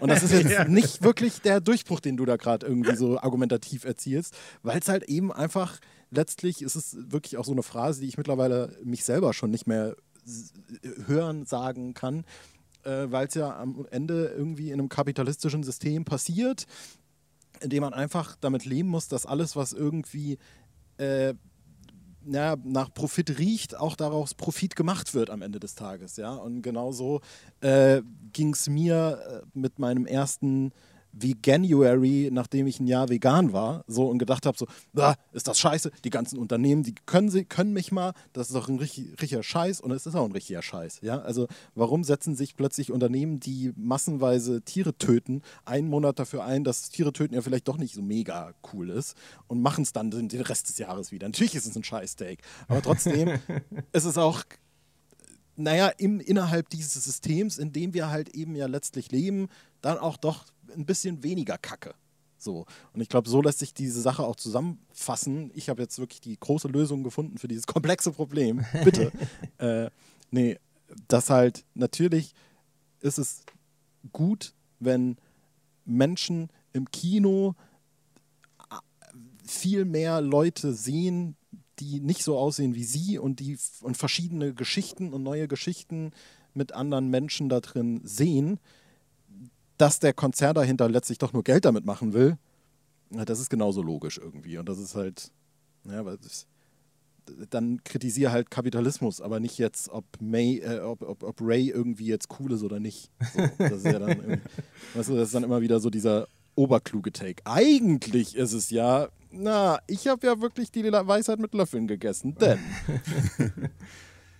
ja, ich meine, das ist eh immer so eine Sache. Also das wird dann ja eben auch kritisiert. Zum Beispiel, wenn wir jetzt bei dem Pride Month-Beispiel bleiben, eben, wird mhm. dann natürlich auch zu Recht kritisiert, dass halt in den Ländern, wo sich das nicht lohnt, dann der Pride Month dann halt nicht zelebriert wird, so bei den Firmen. Mhm. Ich muss da immer an den Befester-Account äh, denken, der irgendwie, glaube ich, Befester Saudi-Arabien hatte dann irgendwie halt nicht ihr Pride-Logo im ja, Profilbild, aber alle anderen. Nicht. Ja, eben. Äh, oh, in Polen ist es gerade auch irgendwie ein bisschen äh, schwerer. Das ist ja auch eine Sache, ne? Wir, wir sitzen hier alle gemütlich in unseren Zimmern in Deutschland, wo es uns jetzt verhältnismäßig wahrscheinlich sehr gut geht. Wir sind äh, hier äh, drei weiße Männer mit den wahrscheinlich, wenn man eine Top 10 der häufigsten Vornamen in Deutschland äh, aufmacht, dann sind da wahrscheinlich Marius, Daniel und Markus mit dabei. Deswegen, wir Moment, haben eine muss ich aber kurz intervenieren, weil meinen Namen gab es nie an diesen Kartenständern. Das fand ich immer ganz schrecklich. Was? Echt? Ja, Markus okay. gab es immer und Marius halt nie. Das ist ganz, ganz oh. schlimm. Das ist wirklich ein Traum. Also ich hab's am aller, ich hab's auf der Welt am schlimmsten. Okay. Am besten Markus ja. dann noch in beiden Schreibweisen mit K ja. und mit C. ja, ja, ja. noch mit CK so plötzlich. Ach man. Ja, deswegen, also wir kritisieren es natürlich auch aus einer sehr komfortablen Lage heraus und können diese po äh, Position, sage ich mal, dann auch ähm, halt ohne große Konsequenzen vertreten. Aber wenn man dann eben in Polen, keine Ahnung, beim Pride Month dann äh, mitläuft, dann läuft man halt auch Gefahr, attackiert zu werden. Und meistens geht es dann ja darum, halt generell einfach Akzeptanz zu schaffen und Sichtbarkeit, damit äh, ja das eben nicht mehr passiert. Mhm. Und deswegen ist es ja auch wichtig irgendwie, dass die Unternehmen dann vielleicht beim Pride Month mitmachen, auch wenn sie am Ende des Tages halt natürlich äh, das auch aus Profitabsicht äh, machen. Ja. Ich meine, ich, ich freue mich auch äh, hier jetzt. Äh, ich finde, das ist auch ein sehr vergleichbares Beispiel, wo auch die Fronten hart sind, zum Beispiel bei Veganismus. Ich bin jetzt auch, ich bin schon fast 20 Jahre Vegetarier. Oh, und crazy. damals war es halt so, dass es kaum Alternativen im Laden gab. Und irgendwann gab es dann im Reformhaus halt für Unsummen dann, keine Ahnung, halt so vegane Würste, die waren damals auch alle scheiße, ne? Ähm, also äh, wir haben auch da sehr viel Progress gemacht. Und ich meine, ich bin auch ländlicher aufgewachsen, da ist eh noch mal schwerer mit Optionen, aber da war es halt oft dann wirklich so eine Einschränkung, dass allein, wenn ich mich vegetarisch ernähren möchte, man, keine Ahnung, zum Beispiel beim Rummel kann man halt ein trockenes Brötchen essen, weil ansonsten gibt es halt nur Fleisch. Und mittlerweile haben ja auch die Firmen, also haben wir eine kritische Masse erreicht, dass die Firmen sagen, ah, okay, Leute, die sich vegetarisch oder vegan ernähren oder einfach auch nur ihren Fleischkonsum reduzieren wollen, das ist jetzt eine Gruppe, da lohnt es sich, äh, da auch äh, hin zu vermarkten und Produkte anzubieten. Und ich freue mich natürlich darüber, dass ich im Laden jetzt äh, mehr von solchen Alternativen auch finde. Dass du dich jetzt nicht mehr nur von Wasser und Brot ernähren musst. ja, genau, genau. Ich weiß noch damals äh, bei unserem, in der Kleinstadt, in unserem Netto, es gab keine vegetarische Pizza. So, what the fuck, nicht mal eine Margarita, überall war Fleisch drauf. So, das ist heute, ich meine, ich wohne jetzt auch hier im Zentrum von Berlin. Ich glaube, viel äh, vegan-freundlicher geht's auch nicht äh, was jetzt Optionen angeht. Das merke ich auch jedes Mal, wenn ich irgendwie zum Beispiel in die Heimat dann nach Süddeutschland fahre, dass es da, es gibt sie auch, aber es ist halt deutlich weniger. Ähm, aber das ist auch etwas davon, ja, profitiere ich. Ich freue mich auch, wenn natürlich die Firmen äh, das halt aus Gründen machen. Jetzt habe ich die, die Diskussion im Keim erstickt. Nein. Jetzt ist die ähm, Mut gekillt. ich überlege die ganze Zeit 20 Jahre Vegetarier, meine Güte. Ey. Äh, nee, ich glaube halt. Äh, ja, ganz 20 sind es noch nicht, aber Lügner. 19 sind es. Ja, okay, ist doch näher dran. Krass. Äh, nee, äh, ich überlege halt die ganze Zeit, weil das, das Nee, ich krieg's gerade nicht zusammen. ich hab's verloren. Die 20 Jahre Vegetarier haben mich aus, aus der Bahn geworfen. I'm sorry. Nee, ach so, jetzt, ich weiß es wieder. Ich Habe ich dir meinen Aktivismus nicht zu präsent äh, über die ja, letzten ich, Jahre ich habe mich direkt unterdrückt gefühlt. Einfach. Ja, ja, genau. nee, ich, ich, ich denke einfach, äh, dass es halt einen gewissen, einen gewissen Maß an äh, ja, so einer Also man muss akzeptieren, dass viele Sachen, vor allem in diesen Diskussionen und in dieser Welt, jetzt mache ich das ganz große auf, halt eben leider oft nicht so eindeutig ist. Ja, also es wäre mega geil, wenn man einfach äh, diese Pride Months und wie January Sachen oder Disney einfach kritisieren könnte und sagen könnte, das ist der absolute Dreck und da brauchen wir uns gar nicht mehr damit auseinanderzusetzen. Aber das Problem ist, dass man sich ja zwingend letztlich irgendwie damit auseinandersetzen muss, weil es ja ein großer Teil unserer Lebensrealität einfach ist, sozusagen. Äh, und es auch einfach so ist. Also ja, ich habe mich als Veganer noch cooler gefühlt, als es noch nicht so modern war. Ja? das ist schon irgendwie so. Aber ähm, trotzdem muss man eben auch akzeptieren, dass, wie gesagt, an einem bestimmten Punkt es einfach irgendwie, äh, wie du es, glaube ich, gerade genannt hast, die kritische Masse sozusagen erreicht ist und es dann einfach zu so einem gewinnorientierten Ding wird, ja. Und ich glaube, wenn du, wenn du da dran irgendwie deine Kritik ansetzt und dann so sagst, so, äh, äh, ja, das ist woke und trotzdem lasst ihr euch da irgendwie kaufen oder irgendwie sowas, was ja, wie gesagt, in dem Alicia Joe-Video irgendwie so anklang, fand ich persönlich, äh, dann ist das zwar irgendwie berechtigt, aber irgendwie auch so ein langweiliger Take. Also ich, wo ich dann das Gefühl habe, ja, aber das wissen wir doch irgendwie alle. Also, aber und vor allem, äh, das, das haben wir doch irgendwie alle ergründet, ja, und das ist doch jetzt auch nichts Neues, weil es doch schon vom Gefühl her immer so war, dass wenn irgendwelche Trends groß genug werden und dann ist es halt irgendwie so, äh, sowohl auf so einer Konsumebene als auch natürlich auf einer politischen Ebene. Mhm. Äh, und deswegen empfinde ich diese Diskussion meist auch irgendwie äh, als überhaupt nicht zielführend, ohne jetzt zu sagen, dass es ein bestimmtes Ziel bei der Argumentation gibt, außer dass ich natürlich immer recht habe. Ja, ja. Da stimme ich dir zu. Hättest du jetzt auch was anderes sagen sollen. Deshalb haben wir auch gefragt, ob du mit dabei sein willst, weil Markus und ich dachten uns, wenn wir beide über das Thema reden, dann kommt sowieso kein sinnvoller Schluss dabei raus. Also holen wir uns einfach jemand dazu, der sowieso immer recht hat. Dann Ist sowieso müssen wir uns recht, da gar ja. keine Sorge machen, ja. Ja, ja. äh, ja, ich weiß nicht, ich würde gerne noch irgendwie so über den Diskurs vielleicht an sich, also wie man diesen Diskurs dann auch führt. Und ich weiß nicht, wir können auch gerne mal beim Beispiel von Disney irgendwie anfangen, weil ich finde, mhm. Disney ist tatsächlich so eine äh, der Firmen, ich meine, denen gehört eh äh, viel zu viel, aber so bei den, ich sag mal, klassischen Disney-Animationen und ich würde jetzt auch so die Realverfilmungen da jetzt mit rein äh, zählen irgendwie, da finde ich, ist halt auch so, da kann man kritisieren, weil es oft halt so wirkt, als würden sie sich das halt also als würden sie halt wirklich so sehr ähm, gesteuert die, die Zielgruppen so ein bisschen äh, glücklich machen wollen. Aber es fällt mir gerade super schwer, das elegant auszudrücken. Aber was ich zum Beispiel bei Disney oft habe, wir hatten so eine Ära, da waren dann halt alle so, oh, okay. Ich, ich nehme mal, ich pick mir mal eine Sache raus. So, die Identität und die Rolle der Prinzessin ist natürlich etwas, was auch in den schon seit Jahrzehnten wahrscheinlich halt irgendwie kritisiert wird, so okay, ist es so diese klassische Damsel in Distress, kann die die Frau irgendwie auch selbstständig sein und äh, wie wurde das zum Beispiel, was war die Lösung, die in den äh, früheren Disney-Filmen zum Beispiel immer dargestellt wurde, war dann oft halt so, okay, irgendwie einen Mann finden oder man braucht halt diesen Retter, ähm, der die dann befreit. Und dann äh, wurde das so ein bisschen abgelöst, finde ich, und auch damals gab es äh, auch schon Beispiele, die jetzt nicht unbedingt so dieses klassische Klischee erfüllt haben. Aber danach hatten wir so eine Ära von dieser so Girlboss-Prinzessin. Da musste dann plötzlich halt jede irgendwie eigenständig sein und dann wurde auch so dieser rettende Prinz halt irgendwie ersetzt. Und da kann ich zumindest verstehen, dass man äh, sich dann so ein bisschen daran stört, weil das davor halt immer anders war. Äh, aber bei Disney fühlt es sich oft halt auch so so hohl an. Also mit hohl meine ich nicht irgendwie dämlich, sondern halt, als würden sie das nur halt oberflächlich so machen, um die Leute zufriedenzustellen.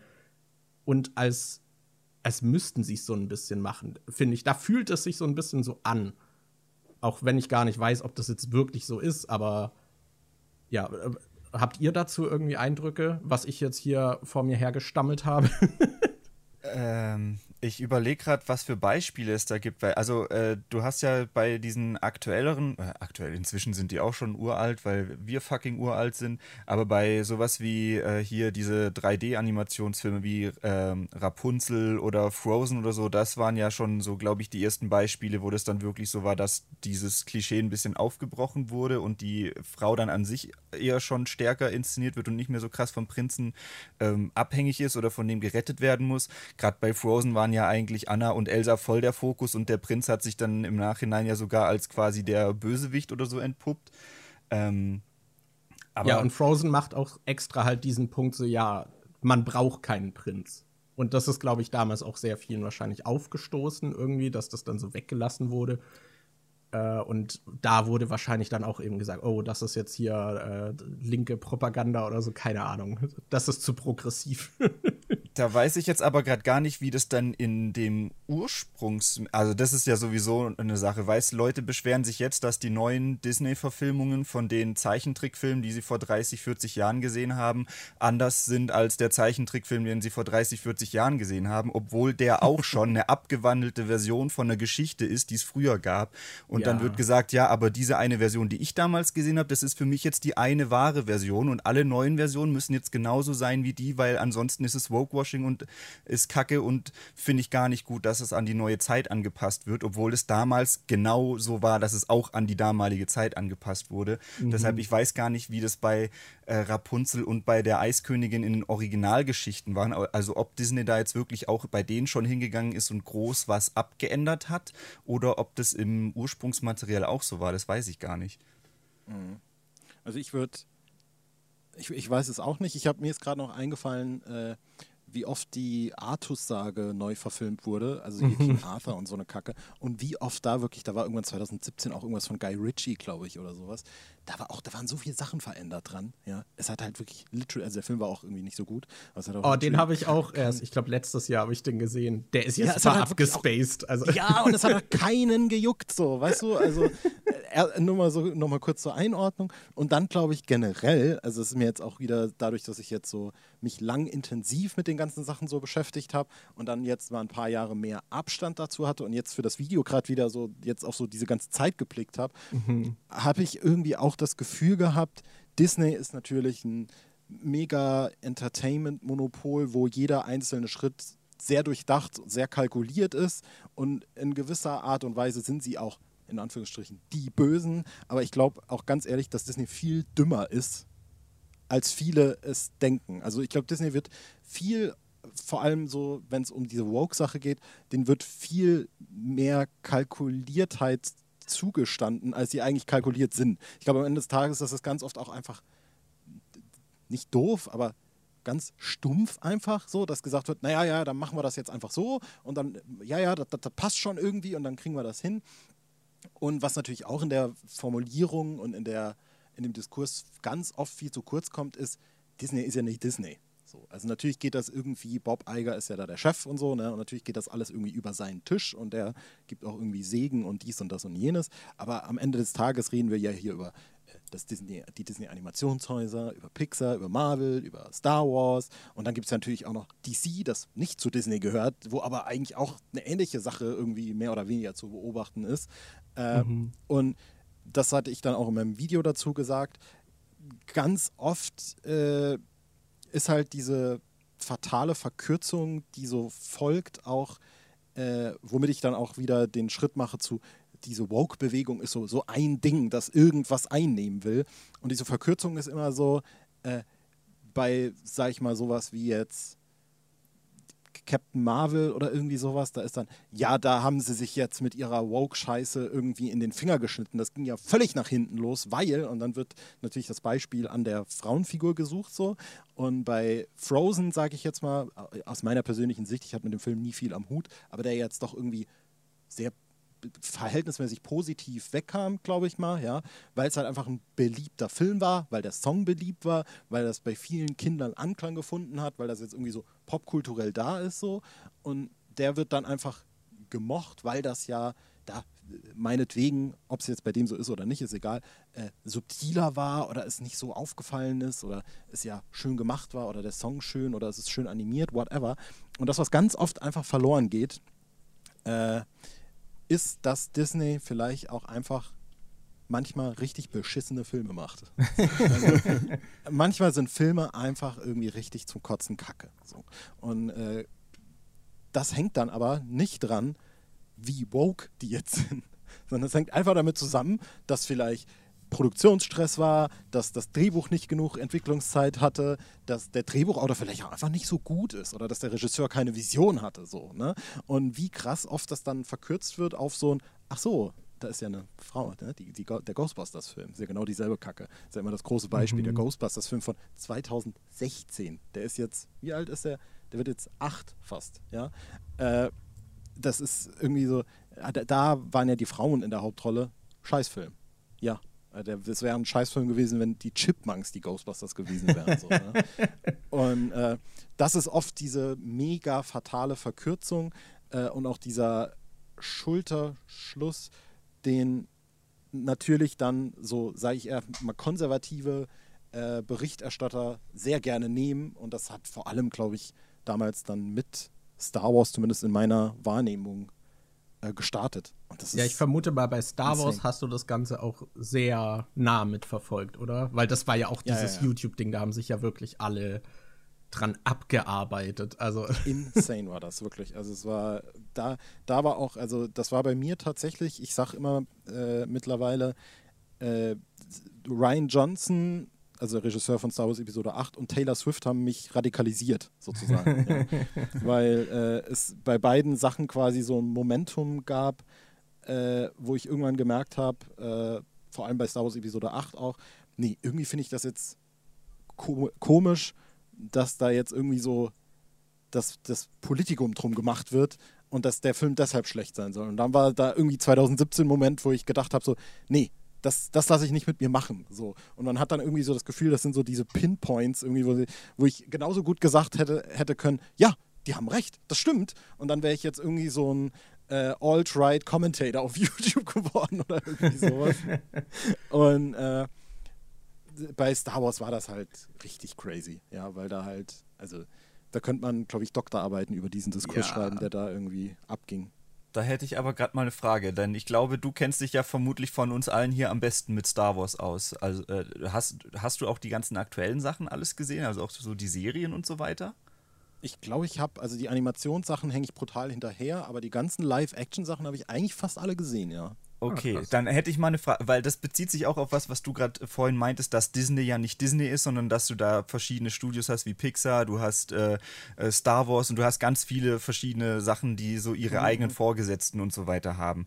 Und wir hatten es neulich im Podcast, äh, äh ich glaube, das war auch ein ich weiß nicht, ob Alicia das auch in ihrem Video genannt hatte, aber Gnu hatte auch so ein Video über Wokewashing gemacht und da wurde diese äh, South Park-Folge genannt, wo, ja, ja, ähm, ja.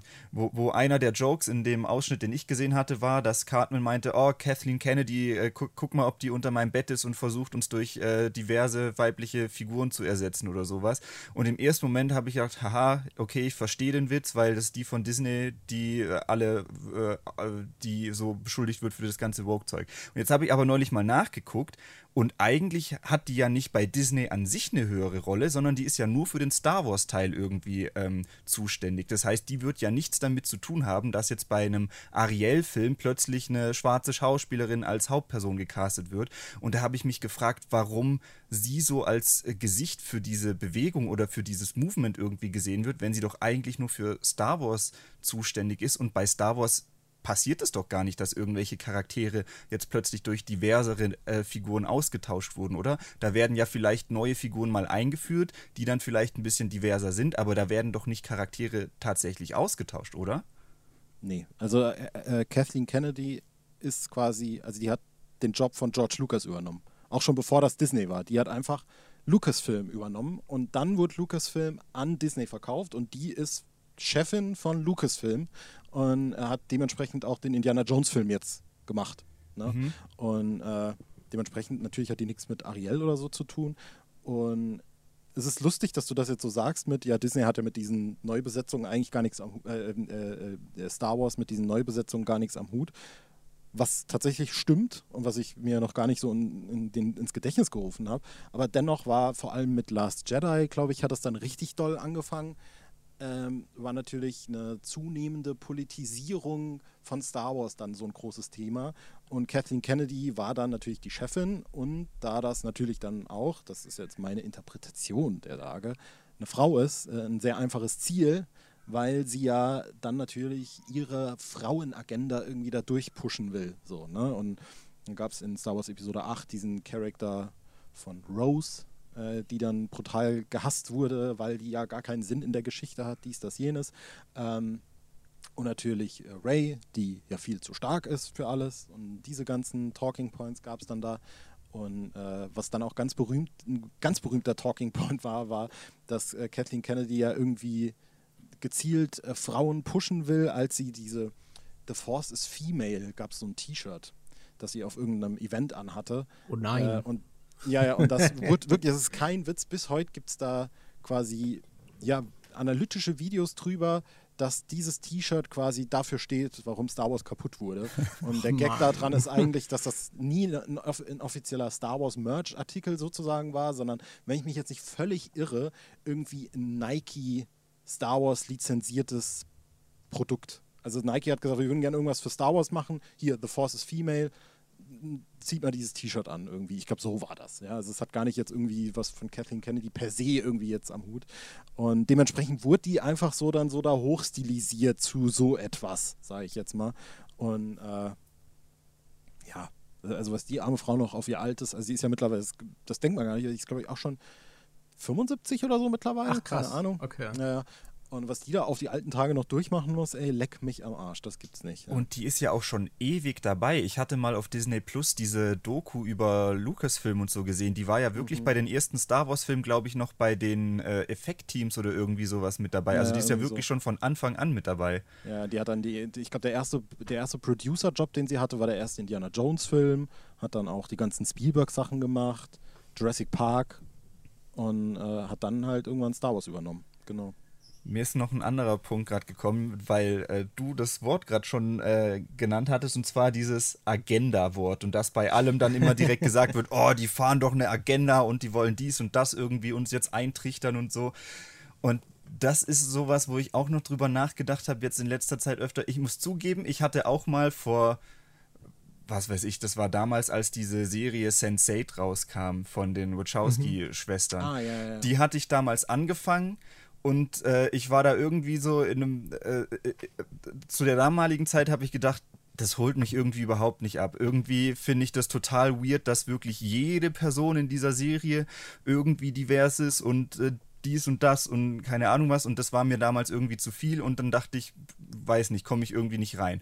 Aber wenn du so drüber nachdenkst, von wem die Serie ist, mhm. dann ergibt es ja schon irgendwie Sinn, weil die, die Person, die, äh, keine Ahnung, ein, äh, ein Drehbuch schreiben oder so, die bringen natürlich auch was aus ihrem eigenen Leben mit rein. Und das habe ich jetzt zum Beispiel ähm, zuletzt bei der Chucky die Mörderpuppe-Reihe gedacht, weil mir ist beim Angucken der Reihe aufgefallen, dass da auch schon sehr viele solche Themen wie Homosexualität, starke weibliche Figuren und sowas drin ist. Oder in Teil 5 der 2004 äh, oder so rauskam, bekommt Chucky ein Gender, äh, ein Kind, was genderfluid ist und sich als männlich und weiblich gleichzeitig sieht, was eigentlich völlig ähm, wo, wo man jetzt nicht, ja ja genau, wo man jetzt normalerweise nicht so dran denken würde. Und dann äh, siehst du aber ja, okay, die sind alle vom gleichen Drehbuchautor. Der ist selbst homosexuell, hat schon öfter darüber geredet, dass er auch früher sich über, wegen seiner Sexualität nicht sicher war. Und der lässt diese Themen, die er kennt, natürlich auch in seine Werke mit einfließen. Und oft hat es ja dann nicht irgendwie was mit einer Agenda von dem großen Konzern zu tun, der jetzt diese Agenda in der Geschichte pushen will, sondern oft sind es ja auch einfach persönliche also Kunst ist ja was Persönliches, was von Menschen benutzt wird, um zum Beispiel ihrem Leben oder was sie so durchgemacht haben, Ausdruck zu verleihen und es irgendwie nach draußen zu bringen. Und äh, dass da irgendwie bei allem so oft gesagt wird, auch das, da ist direkt eine Agenda dahinter, finde ich auch irgendwie ein bisschen schwierig, weil es halt oftmals einfach nur persönliche Geschichten sind, die verarbeitet werden. Mhm. Ja, ja, ich finde auch. Sag ich, du, sag du. Ich will nur sagen, also Sense 8, da, das haben wir ja damals auch zusammen äh, angefangen gehabt äh, da war ich auch, also das, die Serie, die erschlägt einen halt mit seiner Queerheit auch. Ich finde, die sticht dadurch auch voll heraus, weil es halt vor allem auch noch um viel auch eben dieses Emotionale und diese Gelüste geht. Und das war halt wirklich eine Serie, die so roh das behandelt und dann trotzdem verhältnismäßig groß war, dass äh, ich, also das war wirklich etwas, wo, wo ich überrascht war, dass das überhaupt in der Form eben so existiert äh, und eben so roh eben dieses, diesen queeren Lebensstil auch so ein bisschen so darstellt. Und deswegen ist es auch äh, eben mit berechtigtem Grund wahrscheinlich für viele eben in, ja, in dem Bereich irgendwie halt so eine Serie, die da hochgehalten wird. Ich würde kurz aufs Klo rennen. Ich trinke zu viel. ich bin sofort wieder da, okay? Okay, die Frage, machen wir auch wir kurz Pause? Ja, das ist die Frage. Ich muss auch ja, auf dann, Toilette. Ja, dann machen wir kurz Pause, dann gehe ich auch aufs Klo.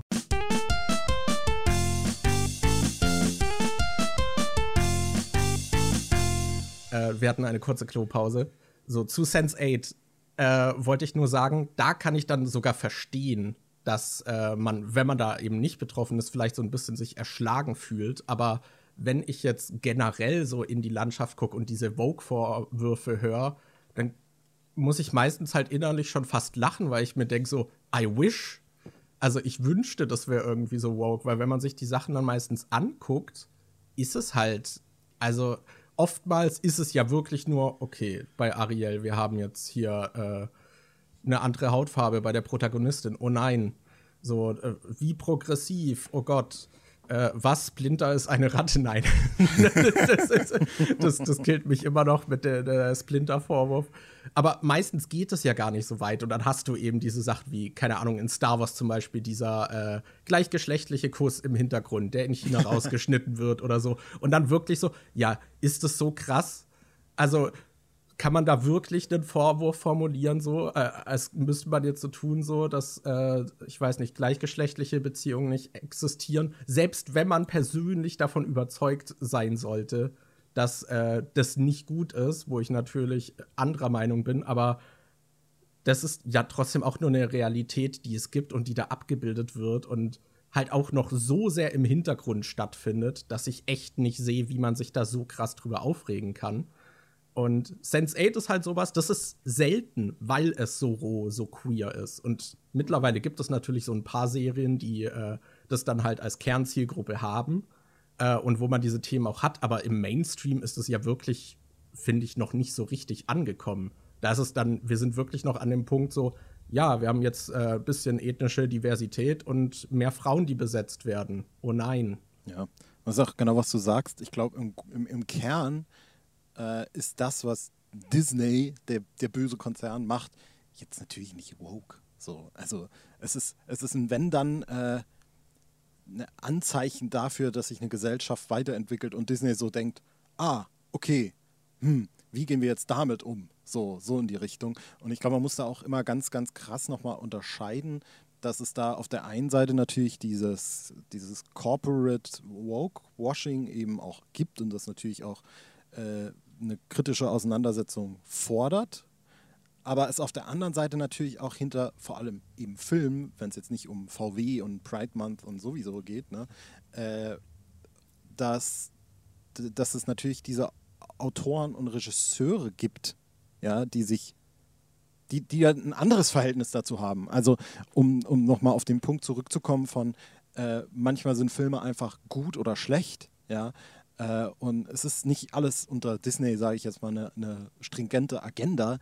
Äh, ist ja allein schon das Ding, dass es nur unter diesem Star Wars-Deckmantel äh, so viele verschiedene Sachen mittlerweile gibt, die aus den letzten Jahren sind, die völlig andere Herangehensweisen haben. Ja? Also auf der einen Seite äh, hätte ich halt gesagt, dass diese, äh, ja, um jetzt nicht völlig abzunörden, diese Mandalorian-Universen da, die es jetzt gibt, wo so vier verschiedene Serien plötzlich in eine zusammengehen und schlag mich tot und hau mich um, äh, was halt mehr so ein, ja, so ein, so ein, wie soll ich sagen, halt so ein, so ein konservativen Zentrismus-Take auf Star Wars hat und vor allem auch irgendwie so Fan-Pleasing-mäßig ist, jetzt sage ich mal. Um, mhm. um das gar nicht so stark zu politisieren, ist Mandalorian einfach so, ey, wir wichsen euch irgendwie voll mit, äh, mit Sachen, die ihr kennt und dann sind wir beide zufrieden. Okay, ihr gebt uns Geld und wir äh, geben euch das, was ihr sehen wollt, so. Äh, und dann gibt es ja zum Beispiel sowas wie Endor, weiß nicht, ob ihr die Serie jetzt gesehen habt, aber. Noch nicht das, ganz, leider. Ja, aber Endor ist halt die wokeste Scheiße, die ich jemals gesehen habe. So. das ist halt crazy. So, also wie äh, gegen, weiß ich nicht, gegen Polizei, gegen äh, äh, große Unternehmen, gegen Ausbeutung, äh, wie da queere Charaktere repräsentiert werden. Sowas habe ich von Disney noch nicht gesehen. So. Und da ist immer dieses Ding von, das muss den, also das ist jetzt auch nicht so, als würde sich Disney damit schmücken. So, also Disney hat ja nicht gesagt, guck mal, Endor, unser progressivstes Werk. So. Mhm. War, war, ja überhaupt nicht so. Sondern wenn dann sagt Disney, ah, wir casten äh, eine schwarze Ariel. So. Und das ist natürlich wieder so ein, so ein Ding, so, so, ein, so ein Zeuge davon, dass die eigentlich auch irgendwie gar keinen Plan haben, was die da machen. Weil wenn Disney wirklich es darauf anlegen würde, ein wokes, äh, eine, eine woke Zielgruppe anzusprechen und die auch irgendwie abzuholen, dann wäre Endor wirklich eine ganz andere Nummer gewesen, vor allem marketingtechnisch, ja. Und da war ja marketingmäßig nicht, also erfolgsmäßig leider auch nicht ganz so viel drin, aber marketingmäßig war ja so gritty, Action, Spy, Thriller, spannend. Aber es, du konntest ja vorher nicht ahnen, was da irgendwie für, äh, für politische Themen verarbeitet werden. So. Und genauso gibt es halt auch Sachen äh, unter dieser Disney, äh, äh, unter diesem Disney-Schirm, die halt eben so völlig daneben schießen, wie, sage ich jetzt mal, Rise of Skywalker oder irgendwie sowas. Äh, mhm. ich muss auch immer halt, noch an äh, das König der Löwen Live-Remake denken, weil da dann, äh, also weil da einfach so der, der, die Monarchie wird dann noch mhm. so verargumentiert und dann wird noch begründet, warum die Hyänen wirklich schlecht sind. Und so Zeug, wo ich dann denke, so, okay, das ist auch noch so ein Doubling Down von so Bullshit, wo ich denke, das wäre besser gewesen, wenn ihr das nicht erklärt hättet. Ja, ja und, und, und vor allem bei den Remakes ist es ja auch jedes Mal so, also da wird ja auch dann so dieses diese Neubesetzung und diese Abänderungen davon, ja, sind halt ja immer, also das ist ja wie so eine eigene, so ein äh, Circle-Jerk-Gedöns, ja, wo man sich bei dem einen Punkt anfängt, auf den nächsten kommt und sich dann wieder selber recht gibt, weil es ja so ist. So. Aber das mhm. Problem ist ja letztlich nicht, dass die da neu besetzen oder dass da jetzt äh, die Monarchie relativiert wird, sondern das Problem ist ja am, am, Anfang und am Ende immer, dass Disney einfach ein geldgieriger Scheißkonzern ist so und die das ja machen wollen. So, und dass dann, dass es diese Probleme gibt, wenn du eine 30, 40, 50, 60, 70 Jahre alte Geschichte wieder remaken willst, na, das ist ja klar. Aber da hat ja jetzt nichts damit zu tun, irgendwie, äh, ob Ariel schwarz ist oder nicht, sozusagen. Und dann ist es auch bei Alicia Joe er, erneut wieder das Ding so verkürzt, dann halt zu so sagen, ja, Disney hassen alle, weil die äh, äh, Ariel schwarz casten. So, nee. Ja. Ist halt, also, hä? Das ist halt, als hätte Alicia äh, bei YouTube mal eingegeben, irgendwie Vogue Ariel und dann die Thumbnails angeguckt. das ist, ja, ja, ja. Und das als äh, den Konsens genommen. Äh, was ich auch immer spannend finde, ist, ich habe das Gefühl, wo der Konsens ist, dass es gute Werke sind, da ist dann auch dieser. Also es werden sich ja sehr bestimmte Ziele auch immer ausgesucht. Also zum Beispiel bei Andor habe ich, ich habe nichts davon mitbekommen, nee. dass Leute kritisiert hätten, dass die Serie zu Vogue wäre. Da ja. ist der Konsens, die ist gut. Und wahrscheinlich ist es dann auch halt kein leichtes Ziel, auch zu sagen, oh, die ist Vogue und jetzt ist es schlecht. So, das Go der Ghostbusters-Film, finde ich, war halt ein leichtes Ziel. Ich fand den auch furchtbar. Ja. So, und da kann man dann natürlich auch sehr leicht argumentieren. So Barbie ist jetzt so dieses Jahr das große Ding irgendwie gewesen, was glaube ich viele geteilt haben. Aber wir haben dann trotzdem auch so einen Spider-Verse, der ja auch riesig ist und der fängt einfach mit einer, ich weiß nicht, also der ist ja ultra vogue, so von den Themen her. Du hast mhm. wirklich in den ersten 20 Minuten, du kannst die ganze Gwen Stacy Story auch als Trans-Allegorie lesen. Sie hat in ihrem Zimmer äh, Protect Trans Kids und so, so ein Poster. Mhm. Und da hat aber, also zumindest in meiner Wahrnehmung, in meiner Bubble, habe ich halt nichts mitbekommen, dass das kritisiert worden wäre, dass irgendwie Spider-Verse jetzt zu Vogue wäre, sondern ich habe das Gefühl, ah, der Film ist halt gut, da, da probieren sie es gar nicht erst. Das ja. und Barbie ist halt kulturell halt so groß, dass es halt so diskutiert wird. Obwohl, wenn ich, also ich, ich mag den Barbie-Film sehr gerne, aber ich finde, der hat halt jetzt auch nicht mal, also hat er so krass progressive Themen. So, I don't know, man. ja, ja, ja. Also ich habe auch beim Barbie-Film, dachte ich teilweise auch so, äh, ist der Film zu doof oder bin ich zu aufgeklärt? So, also, ne, ohne mich da jetzt so, also es waren natürlich immer noch Sachen drin und er hat Sachen sozusagen thematisiert, mit denen wir uns als Männer wahrscheinlich ständig auseinandersetzen sollten, ja. Äh, aber es war jetzt noch nicht so, als hätte ich da neue Sachen gehört. Nichtsdestotrotz ist es natürlich gut, dass sowas existiert. Scheißegal, ob das jetzt eine Mattel-Verfilmung ist und Mattel jetzt aus jedem Spielzeug einen Film machen will. Trotzdem ist es irgendwie erstmal halt gut. So, ne? Und äh, darüber hinaus ist das, das hatte ich dann auch in meinem Video irgendwie so, kam mir das bei, der, bei, bei dem Skripten, irgendwann kam mir der Gedanke, auch wenn es natürlich ein bisschen arg populistisch äh, am Schluss klingt, aber ich glaube, man weiß, was ich meine, wenn es in dem Kontext dessen steht, dass es am Ende immer so ist, wenn irgendwie ein männlicher Charakter schlecht geschrieben ist, ist es ein scheiß Film. Und wenn ein weiblicher Charakter geschrieben, scheiße geschrieben ist, dann ist es immer eine Ideologie oder eine Agenda oder irgendwie sowas. Ja? Und dann ist das immer der, es ist immer das schwächste Glied in der Kette, sozusagen. Das, das Woke. So. Ich glaube, das ist genau das an Spider-Man zum Beispiel. Ja? Ich habe den zweiten Teil jetzt überhaupt gar nicht gesehen, muss ich sagen. Aber der erste war ja schon so gefeiert.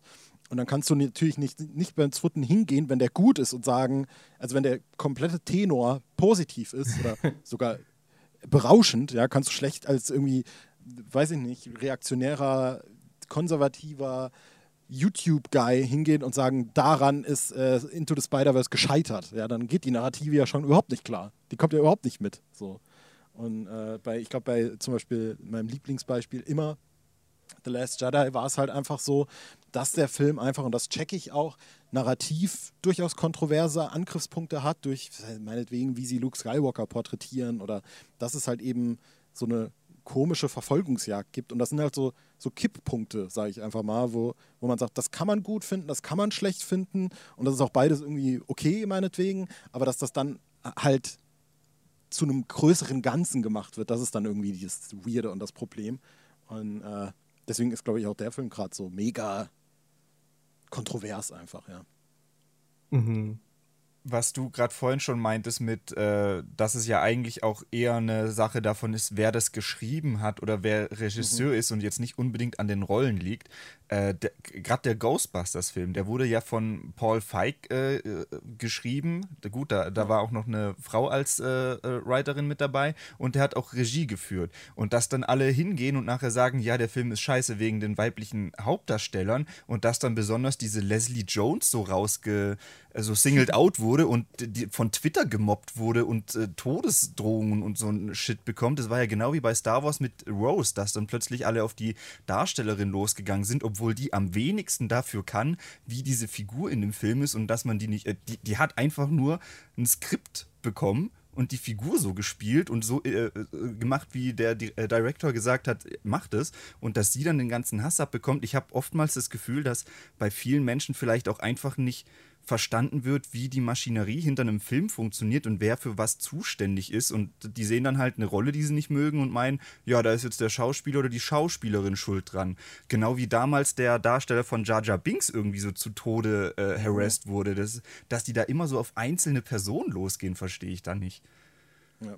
ja, und ich glaube, da ist jetzt mittlerweile auch so ein bisschen die Next Stage dann wieder erreicht. Also ich weiß es jetzt nicht mehr ganz genau, es wird wahrscheinlich auch sowas in die Richtung gegeben haben, ja. Aber ich kann mich nicht 2015, 2017 daran erinnern, dass das Narrativ war, äh, das böse Disney, ja, sondern es ging dann, es war mehr so, ein, so eine individuelle Sache, dass es halt um die, um vor allem Ryan Johnson und Kathleen Kennedy ging.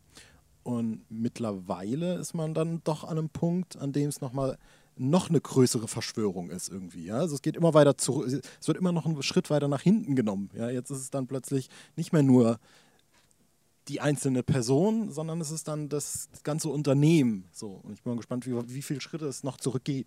Vielleicht ist Disney ja schon quasi Teil der Weltverschwörung oder irgendwie so. Das kann ja auch sein. Ich habe ja, äh, das finde ich halt auch Okay, Daniel, du. Äh, äh, ganz kurz, ich habe, äh, was dazu passt, neulich erst was gelesen. Ich habe den Film noch nicht gesehen, aber es kam jetzt dieser Rebel Moon Film, die, dieser neue Zack Snyder Film, glaube ich, raus, der auf Netflix rauskam.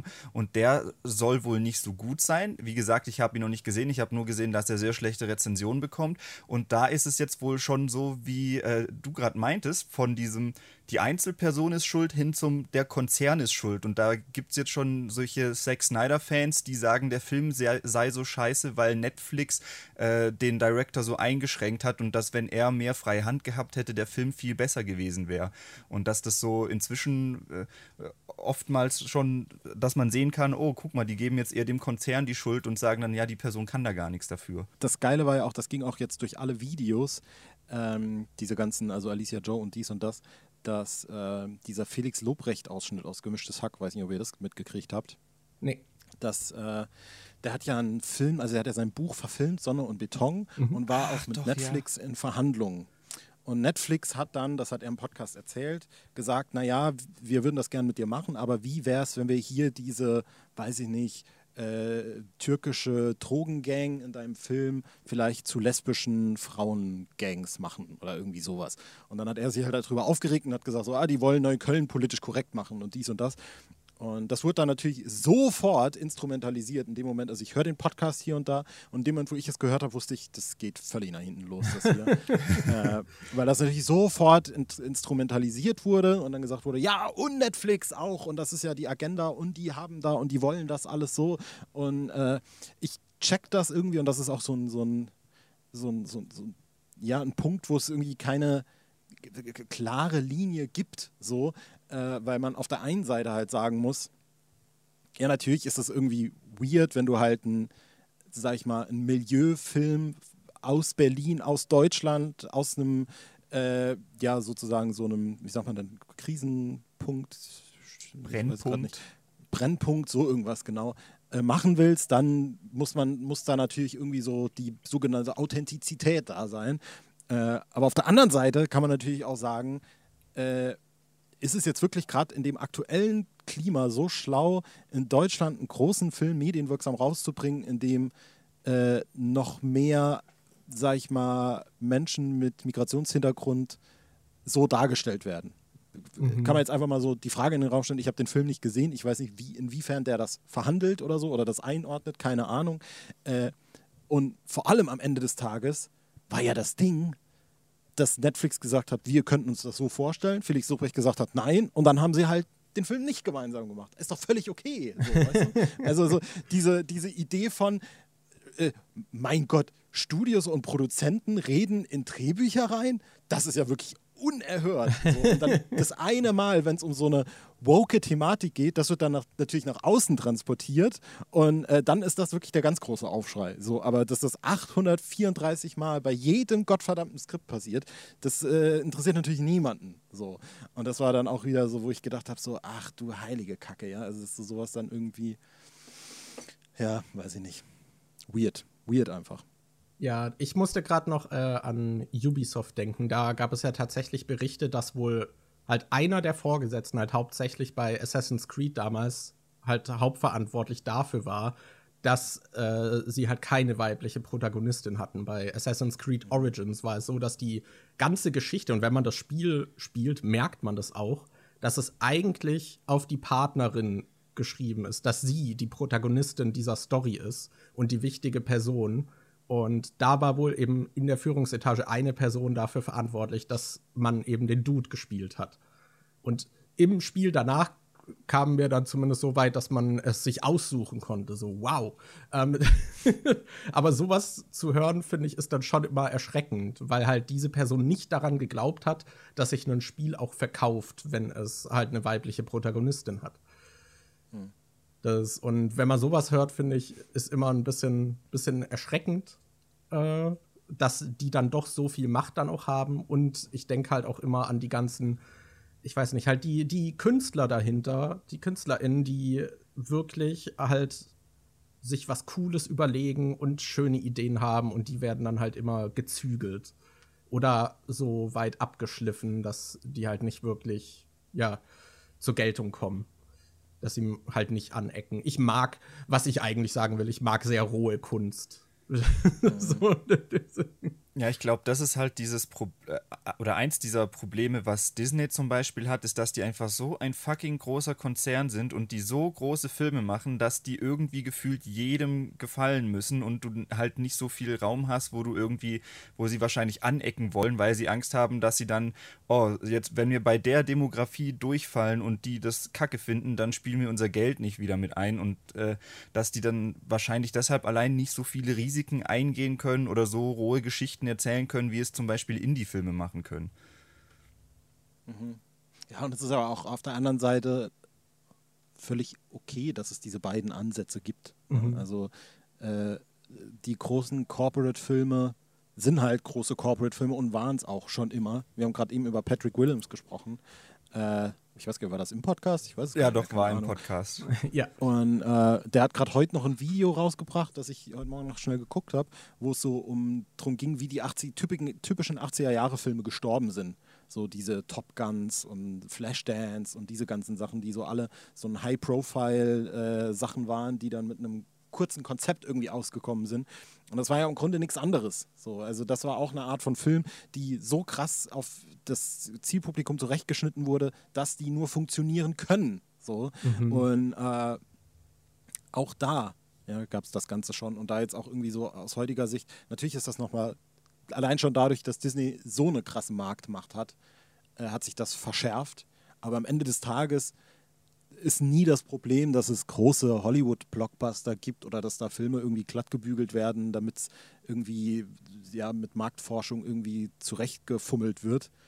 Äh, sondern am Ende ist, glaube ich, immer die, ja, nee, nicht nur die Rezeption das Problem, sondern eben auch ein kritischer Umgang mit diesen ganzen Sachen, ja, und wie das letztlich eingeordnet wird. Und man muss halt auch festhalten, es ist ja auch gut, Dinge zu kritisieren. Und mhm. keine Ahnung, wir sind ja alles Leute, die sich äh, dann auch näher mit den Medien, die wir eben äh, konsumieren, klingt immer so falsch, aber mit den Medien, die wir konsumieren, halt auch kritisch auseinandersetzen und auch wenn wir diese mögen, eben auch kritisieren, weil das gehört ja auch alles dazu.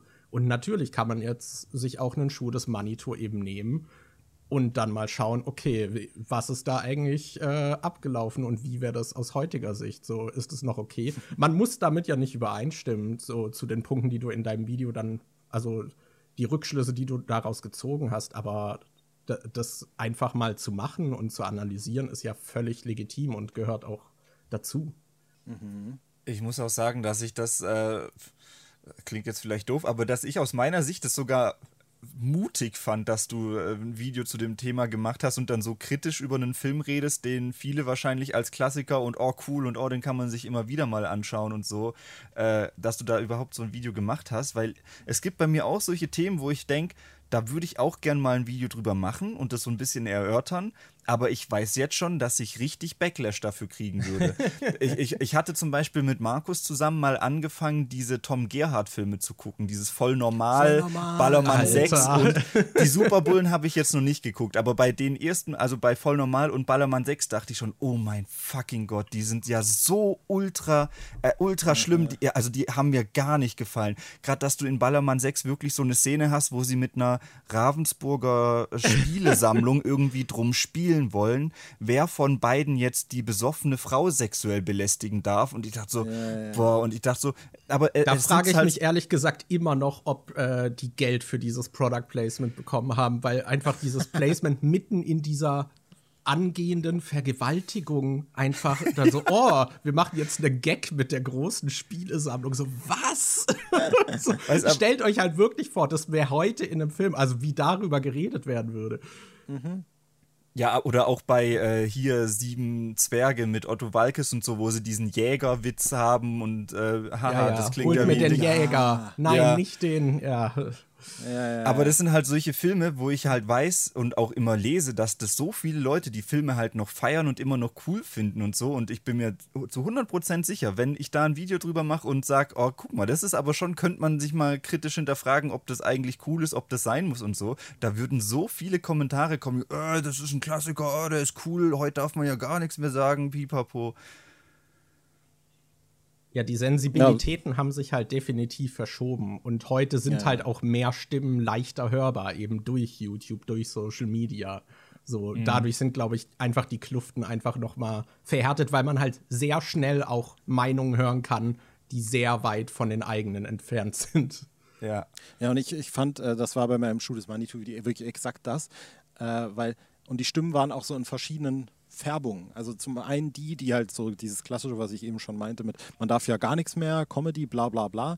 Und dann aber auch die ein bisschen, sage ich mal, milderen, reflektierteren, die ich aber auch nicht checke, ehrlich gesagt, weil die dann gesagt haben, ja, natürlich haben sich die Werte heute verändert. Der Film ist ja 20 Jahre alt. Was bringt es jetzt überhaupt darüber zu reden? Oder so. Und ich denke dann so, hä? Redest du nie irgendwie über ältere Sachen so? Also, das ist doch gerade der Spaß daran. Vor allem, weil das Ding halt ist, genau, Daniel, wie du es gerade eben meintest, äh, ich finde auch, dass Schuh des Manitou ein Kultfilm ist und ich liebe den halt auch und das sage ich halt auch in dem Video. So, weißt du? Aber ich sage halt, naja, trotzdem sind manche Aspekte daran einfach übel einfach so, ja. Und es, es, kann ja beides existieren. Also ich kann ja trotzdem diesen Film ständig zitieren, so und trotzdem irgendwie mich damit irgendwie kritisch auseinandersetzen. Und äh, ich muss ich da gerade auch zum Beispiel an Ace Ventura denken. Also ich meine, mhm. auch da haben wir ja das doppelte Paket. So Jim Carrey als Privatperson kann man durchaus auch äh, drüber streiten, wie man den findet. ähm, also schon eher kritischer. Äh, und Ace Ventura finde ich eigentlich ganz witzig, aber dieses Ende, also diese Szene hat sich mir halt in den Kopf gebrannt, wo man halt wirklich, das ist so ultra transphob, wo dann, ich glaube, die Szene geht fünf Minuten oder so, wo einfach alle Figuren, die da sind, sich dann so Würgegeräusche machen, nur weil gezeigt wurde, dass halt äh, die Person irgendwie trans ist oder halt sich irgendwie als äh, Mann ausgegeben hat, obwohl es eine Frau ist oder so. Das, also, das, das ist also insane. Und dann wird das aber auch noch so öffentlich so vorgeführt. Also Ace Ventura reißt der Person quasi vor aller Öffentlichkeit halt die Kleidung weg, damit man sieht, was da zwischen den Beinen ist. Und dann übergeben sich alle. Das ist einfach insane transphob. Vor allem, also nicht nur das, das also ich habe den Film schon ein paar Mal gesehen und ich, also es gibt einmal die Realisation, wo er zu Hause bei sich merkt, dass äh, diese Louis Einhorn heißt die, das ist die Polizeichefin da irgendwie, äh, wo er feststellt, dass sie eigentlich dieser Footballspieler ist, der damals verschwunden ist, den alle suchen. Und in dem Moment, wo er das realisiert, geht er hin, putzt sich mit einer ganzen Tube Zahncreme die Zähne, geht unter die Dusche, heult, verbrennt, glaube ich, irgendwie seine Klamotten oder sonst irgendwas. Dann am Schluss gibt es diese Szene, wo er das allen zeigen will. Da ist, sind sie umzingelt von der ganzen Polizei, vom ganzen Polizeipräsidium. Er geht erst hin und sagt, dass es eine Perücke ist und zieht ihr an den Haaren. Dann geht er hin und sagt, dass die Brüste ähm, falsch sind und zieht äh, ihr irgendwie quasi das Oberteil runter, um dann zu sehen, ah, okay, die, äh, hat sie sich machen lassen, sind dann wohl doch echt. Und am Schluss, oder halt echt, aber ja, an, und am Schluss geht er dann hin und zieht noch die Hose runter, damit man sieht, dass sie quasi das Genital nach hinten so geklemmt hat. Und dann fängt das ganze Präsidium an, diese Würgegeräusche zu machen. Und also es ist schon echt, echt hart. Also, das ist halt dann auch wirklich so ein Kandidat. Ich mag den Film eigentlich, aber das ist halt so dermaßen für mich schon wieder daneben, dass es mir halt echt schwerfällt, den dann nochmal zu gucken, weil der halt auch damit endet. So, mhm. das bleibt dann halt wirklich so zurück. Ja, es ist, ich glaube, am Schluss äh, dann immer so ein, äh, so die Frage, wie, sel wie sehr man persönlich abstrahieren kann einfach. Mhm. Ja, also wie, wie sehr kann man sich davon jetzt lösen? Bei mir klappt es bei Shoot is Manitou sehr gut, dass ich sagen kann, naja, ist ein Kultfilm, ich bin damit aufgewachsen, ich liebe den. Ja. Trotzdem, die und die Elemente daran finde ich irgendwie kacke und ich kann den aber trotzdem irgendwie für mich gucken. Ja. ja. Und äh, genauso ist es auf der anderen Seite auch äh, mit Sachen, wo man sich dann dafür entscheidet, dass man da jetzt nicht mehr dafür bereit ist, sozusagen. Ja, also wenn, keine Ahnung, also gut, ich war jetzt nie Rammstein-Fan, aber ich glaube, selbst jetzt, spätestens jetzt würde ich es nicht mehr hören wollen. So. Und, äh, ohne da jetzt ein großes Fass aufzumachen. äh, und ich glaube, auf der anderen Seite ist das aber auch genauso. Also ich glaube, ich, ich wüsste nicht, ob ich mich selbst gut fände, wenn ich selbst von mir ein Video sehen würde, wie ich über was, was ich liebe, herziehe. So, weiß nicht, ob man das kapiert. Also ganz oft geht es mir so, wenn ich, keine Ahnung, äh, sag, äh, hey, hier, ich finde, was weiß ich, Star Wars gut oder Taylor Swift gut, da ist es noch besser. Und dann, äh, dann sagt man hier, ich mag die Musik so und dann wird da direkt irgendwie eine Kritik angebracht, die ich zwar als gerechtfertigt finde, so, und dann empfinde ich das aber als nicht gerechtfertigt, weil ich denke, ne, du hast dich aber nicht so intensiv damit auseinandergesetzt wie ich. So, mhm. weißt du? Und äh, dann ist es natürlich auch wieder so eine Ebene, wo man dann denkt, so, ja, es ist im Kern schon irgendwie wahrscheinlich richtig, aber ich fühle mich trotzdem irgendwie, ich habe mich entschieden, mich davon angegriffen zu fühlen. und ja, ich glaube, das ist eine ganz, ganz schwierige Sache, vor allem, äh, und das war mir ja auch vorher irgendwie bewusst mit dem Schuh des Manitou-Ding, äh, wenn es um so beloved mit äh, Movies irgendwie geht. So, und das war ja auch bei Star Wars dann das ganz große Problem. Ja, äh. Ich glaube, dieses, äh, diese persönliche Nostalgie, die du meintest, oder auch diese Zeit, in der man vielleicht einen Film oder so das erste Mal gesehen hat, spielt da halt auch immer eine sehr große Rolle, weil wenn ja. es jetzt was ist, was du schon seit Ewigkeiten kennst, dann verbindest du auch was ganz anderes damit und bist dann vielleicht noch äh, hellhöriger, wenn jemand das jetzt kritisiert oder so. Und mhm. es gibt auch, äh, gerade bei diesem Beispiel mit voll normal und so, das ist auch immer so was, wo ich mir denke, wo ich es selbst mit mir, wo ich das nicht so richtig verargumentieren kann, warum ich die Filme zum Beispiel so schrecklich finde, ich gleichzeitig aber die New Kids-Filme total mag, weil es im Prinzip genau die gleiche Proll-Scheiße ist und da wird sich über Behinderte lustig gemacht und da werden Frauen irgendwie öffentlich beleidigt und so, aber und aus irgendeinem Grund fällt es mir bei den New Kids-Filmen leichter, das so ein bisschen von außen zu betrachten und nicht so ernst zu nehmen, als es mir jetzt zum Beispiel bei Voll Normal oder Ballermann 6 so geht. Und da frage ich mich jetzt auch, liegt es einfach nur daran, dass ich die New Kids-Filme vielleicht einfach zu einer Zeit gesehen habe, wo ich da noch nicht so sensibilisiert war und ich da zu der Zeit dann halt schon viele coole Momente mit Freunden dann irgendwie hatte, wo ich die Filme zusammen gesehen habe. Und dadurch, dass ich das bei Voll Normal nicht finde, kann ich mit denen nicht so connecten. Das ist irgendwie so ein bisschen äh, komisch. Ich habe auch zum Beispiel mein Dad hat mal vor einer Weile gefragt, ob, äh, ob ich einen Film besorgen kann, den er früher total toll fand. So ein Chuck Norris-Film, der heißt, glaube ich, die, die Feuerwalze oder so. Und dann hatte ich den auf Amazon bestellt und er meinte, oh, der ist voll cool, der ist voll geil.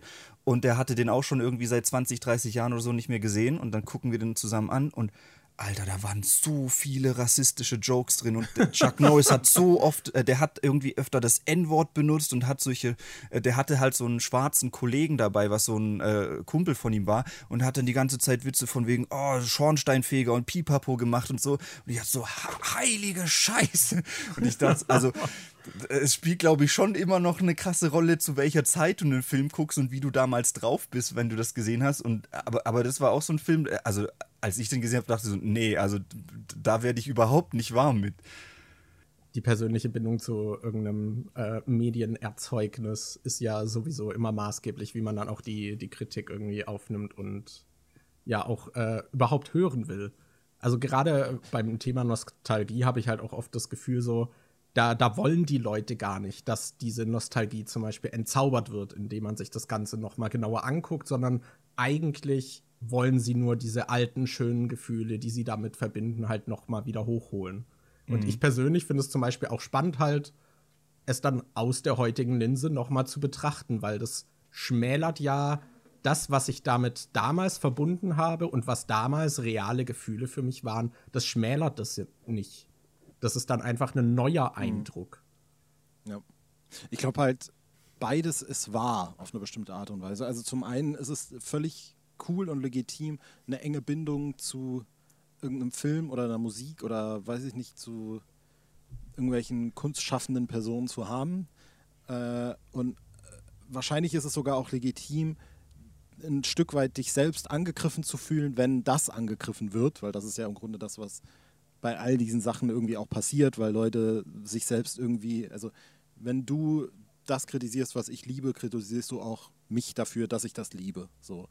Aber ich glaube, ehrlich gesagt, ab einem bestimmten Zeitpunkt gilt das Argument nicht mehr, weil ich, also ich in meinem Umfeld und mit meinem Bild von Menschen habe den Anspruch an Menschen um mich herum, dass die einfach differenzieren können mhm. und dass mhm. die sich selbst mit sich so auseinandersetzen, dass die halt checken, äh, na, eine, eine Kritik an, an, einem, an einem künstlerischen Werk muss irgendwie immer erlaubt sein, ganz egal, wie sehr ich damit jetzt ver verbunden bin. Und wenn ich merke, dass diese Abstraktionsfähigkeit irgendwie nicht vorhanden ist, dann habe ich das Gefühl, ist da schon irgendwie überhaupt nicht so eine gemeinsame Diskussionsgrundlage, weil es dann einfach so, ja, dann werden wir halt nie irgendwo auf den grünen Zweig kommen. Dann hast du halt den Standpunkt und ich den und dann agree to disagree und Feierabend. So, aber dann läuft es ja im Grunde auch wirklich komplett ins Leere.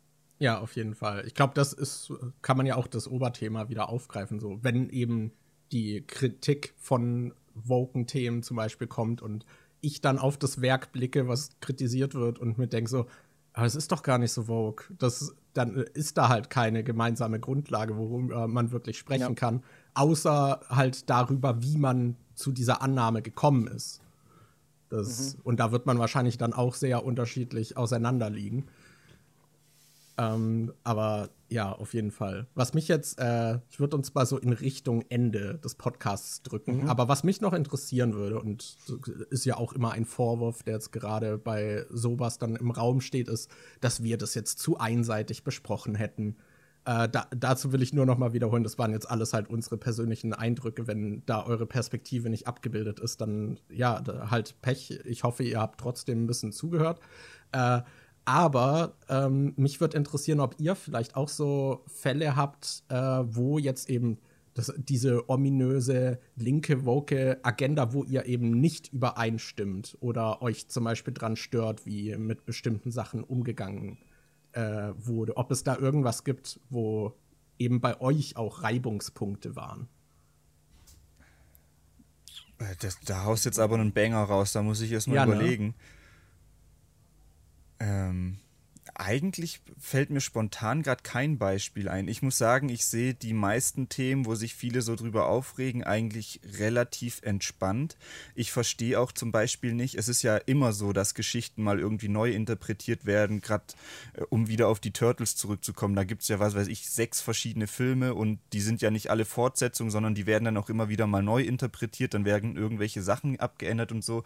Und ich verstehe zum Beispiel nicht, warum man Teile der Geschichte verändern darf, aber die Hautfarbe einer Person ist dann der heilige Gral, der nicht angerührt werden darf. Und wenn das irgendwie mal in einer Adaption anders ist, dann ist das direkt äh, zu verurteilen. Ähm, keine Ahnung, von mir aus könnte Schneewittchen im nächsten Film auch von einem schwarzen Transmann gespielt werden. Und wenn am Ende ein guter Film rauskommt, wäre mir das scheißegal. Ich, mir fällt jetzt es gibt so manche Fälle, wo ich es vielleicht ein bisschen eher nachvollziehen kann, dass sich Leute drüber aufregen. Zum Beispiel gerade bei diesen Disney-Sachen wird doch oft äh, als Argument gebracht, dass die ja auf einer Nationalität beruhen und ah, guck mal, das ist jetzt eine nordische Geschichte, das ist jetzt eine Geschichte, die eher in dem Land spielt und dass man da vielleicht sagen kann, ah, guck mal, aber das, äh, die Besetzung passt jetzt gar nicht zu dem Ursprung von dem Land, wo das eigentlich herkommen soll, aber mir ist das eigentlich auch Wurst. Also mir ist, also bei den Sachen, die für mich einen guten Film ausmachen, wenn ich da eine Liste schreiben würde, weiß ich nicht, ob die Hautfarbe einer Person überhaupt auf dieser Liste irgendwo drauf wäre. Mhm.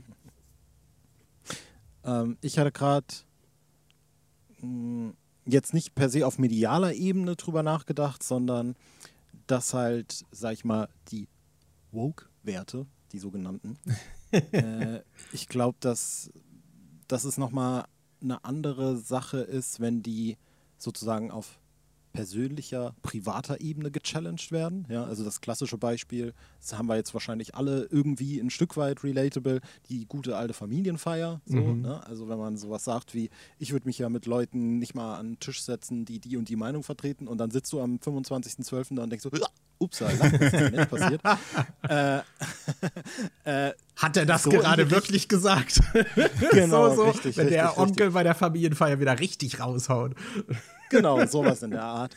Ähm, und ich glaube, wenn es in die Richtung geht, gibt es natürlich Sachen, wo ich sagen würde, äh, es gibt Momente, in denen meine Werte, für die ich einstehe, dann natürlich nochmal einen anderen Stellenwert einnehmen. Ne? Also es ist, äh, das habe ich schon öfter mal so im privaten Rahmen die Erfahrung gemacht, äh, dass man natürlich Werte hat und denkt, wenn das und das passiert, dann würde ich so und so reagieren. Und wenn sowas dann wirklich passiert, ist dann einfach auch noch mal was anderes ist, so weil es immer etwas anderes ist, weil jede Situation irgendwie seine eigenen quasi Umgangsformen von dir fordert und dann ist halt in, in der im, im in, in der Theorie sinnvoll ist, sich äh, gegen XY auszusprechen, aber wenn es dann in deinem direkten Umfeld passiert, du dann merkst, naja, wenn du das in der Theorie so anwendest, dann funktioniert es halt eben nicht immer genau so und dann musst du halt mit dir selber ins Gericht gehen, wie du damit umgehst, sozusagen. Ja, und ich glaube schon, dass da dann äh, auch ein Punkt ist, sage ich mal, wo die eigenen Werte manchmal aus bestimmten Gründen irgendwie hinten angestellt werden müssen, leider Gottes. So bescheuert es jetzt klingt. Das klingt jetzt vielleicht ein bisschen abstrakt, aber ich werde jetzt auch keine spezifischen Beispiele aus meinem Leben hier preisgeben. äh, wir hatten ja vorm, äh, vorm, äh, vorm Podcast 1, was bei mir jobmäßig so abging. Ja. ja. Also das war auch so ein ähnlicher Moment, äh, wo du dann merkst, ah, in meinem Umfeld passiert das und das und wie reagiere ich jetzt tatsächlich damit? Toleriere ich das jetzt und bin sozusagen Komplize oder, äh, oder bin ich überhaupt Komplize oder wie ist das? Und äh, dann bist du eben an so einem Punkt, wo du merkst, ach so, naja, das in der echten Welt anzuwenden, ist dann tatsächlich auch nochmal was anderes. Es ist so ein bisschen wie dieses, äh, äh, wenn, wenn im Bus eine alte Frau reinkommt, stehst du dann auf, mäßige. So, weißt du, ne? Natürlich stehe ich dann auf, aber wenn du tatsächlich dann da sitzt und dann denkst du, also nicht du jetzt, sondern ich, dann, oh Gott, ist das jetzt unangenehm, wenn ich aufstehe? Trete ich dir auf den Schlips, wenn ich dir zutraut, dass ich jetzt dass ihr nicht zutraut, dass ich stehen kann. Wie ist das jetzt wirklich? Und dann drehst du wieder völlig am Rad. Äh, und ich glaube, insofern gibt es natürlich immer irgendwie Momente, wo man eigene Werte irgendwie torpediert und hinten anstellen muss und sich selbst widerspricht, weil man natürlich in sich drin auch immer ein eigener Widerspruch irgendwie darstellt äh, und man eben nicht so schön es ist, äh, äh, nach einem moralischen Leitfaden für immer und ewig leben kann. So ist das Leben halt, ja. So ist das Leben. Gibt es bei dir sowas, Markus? Ähm, du, du, musst, du hast die Frage gestellt, du musst jetzt eigentlich auch die Top-Antwort haben. Ja, ja, genau. 100 Leute haben wir gefragt. nee, ich würde ich würd tatsächlich noch ein privates Beispiel geben, wo ich das zum Beispiel auch letztens erst hinten angestellt habe. Das war bei einem äh, Treffen mit einem äh, ja, Kumpel von früher quasi. Wir haben jetzt länger okay. keinen Kontakt mehr gehabt und so und haben uns dann einfach mal zum Essen getroffen. Und da habe ich halt im Gespräch schon deutlich gemerkt, okay, hier sind also da kommt äh, die neoliberale Propagandakeule so in meinen Augen, die diesen Menschen komplett aufgefressen hat, dass halt so, okay, reich sein ist halt so ein anstrebsames Ziel und man wird dann ein besserer Mensch. Und dann waren halt auch so, so Talking Points, wo ich halt so, dann meint er so, ah ja, hast du hier von äh, hier habe ich was gehört von diesem Jordan Peterson und ich denke halt innerlich so, oh Gott, das ist so und dann so so, ah ja, bei der Herr der Ringe Serie, da haben die ah, jetzt die Zwerge schwarz, da war ich dann komplett raus und ich denke mir so, oh mein Gott, äh, das könnte man jetzt alles aus äh, aufdröseln und ausdiskutieren und da wäre bestimmt der Abend dann äh, ja, wäre ein sehr äh, hitziges Gespräch daraus geworden. Aber in dem Moment dachte ich mir, ey, wir haben uns jetzt hier, keine Ahnung, fünf Jahre oder länger nicht gesehen. Äh, sind jetzt so One-on-One, -on -one, quatschen wir mal wieder so. Ich habe zwar schon durchblicken lassen, dass ich da nicht übereinstimme oder das für mich kein Problem ist. Äh, aber da jetzt halt super konfrontativ zu werden, ist halt auch nicht zweckführend dafür, was dieser mhm. Anlass war. Das, und da habe ich dann das zum Beispiel auch sehr zurückgestellt. Ich habe zwar natürlich trotzdem so auch meine Schlüsse aus diesem Abend gezogen, ähm, aber und ich würde lügen, wenn ich nicht sagen würde, dass ich die Person dann auch so ein bisschen bewertet habe äh, in meinen Augen. Aber ja, das würde jetzt trotzdem auch jetzt nicht komplett dem im Weg stehen, mal wieder eben mit dieser Person sich zu unterhalten. Mhm. Ich glaube, das ist. Äh, ich bin, also erstmal muss ich sagen, ich bin froh, dass ich als Erster geantwortet habe, weil äh, nach euren beiden äh, Antworten, die sehr viel deeper und eloquenter klangen als meine, bin ich ganz froh, dass ich nicht als Letzter jetzt dran war. Ähm, aber genau diesen Punkt, äh, da haben wir, glaube ich, auch im Podcast schon öfter drüber geredet, dass gerade äh, nach sieben Jahren Berlin, wenn du dann wieder aufs Dorf zurückziehst, wo doch alles nochmal sehr viel Reality konservativer Clash. ist, dass ich so oft irgendwelche Momente habe, wo mir solche äh, äh, seien es Querdenker, Schwurbelsachen oder Racial Slurs oder äh, die einfach casual in der Dorfkneipe gedroppt werden oder sonst irgendwas. In der Kneipe ist zum Beispiel auch ähm, an einem Platz oben ins Holz das Wort Jude reingeritzt mit einem Pfeil nach unten. Und äh, irgendjemand hat es halt mal vor 30, 40 Jahren oder so als dummen Joke damit reingemacht, aber es ist halt immer noch da und du wirst dann halt immer mit solchen Sachen konfrontiert, wo du denkst, boah, nee, fühle ich eigentlich alles nicht so und die Frage ist dann auch oft, wie, wie reagiert man dann tatsächlich, wenn mal jemand face-to-face -face irgendwie was sagt, wo du komplett anderer Meinung bist oder so. Also da, ja, das ist auch immer so was, wo ich ein bisschen mit struggle und wo ich mir denke, ab welchem Punkt sollte ich jetzt mal einschreiten und vielleicht irgendwas sagen? Ab wann ist es eigentlich oder bewirkt es überhaupt irgendwas oder ist es das jetzt überhaupt wert oder so? Das sind schon solche Momente, die ich auch immer wieder, gerade hier jetzt wieder habe, wo ich oft dann einfach nicht weiß, sage ich jetzt was oder lasse ich das jetzt einfach mal sein? Mhm.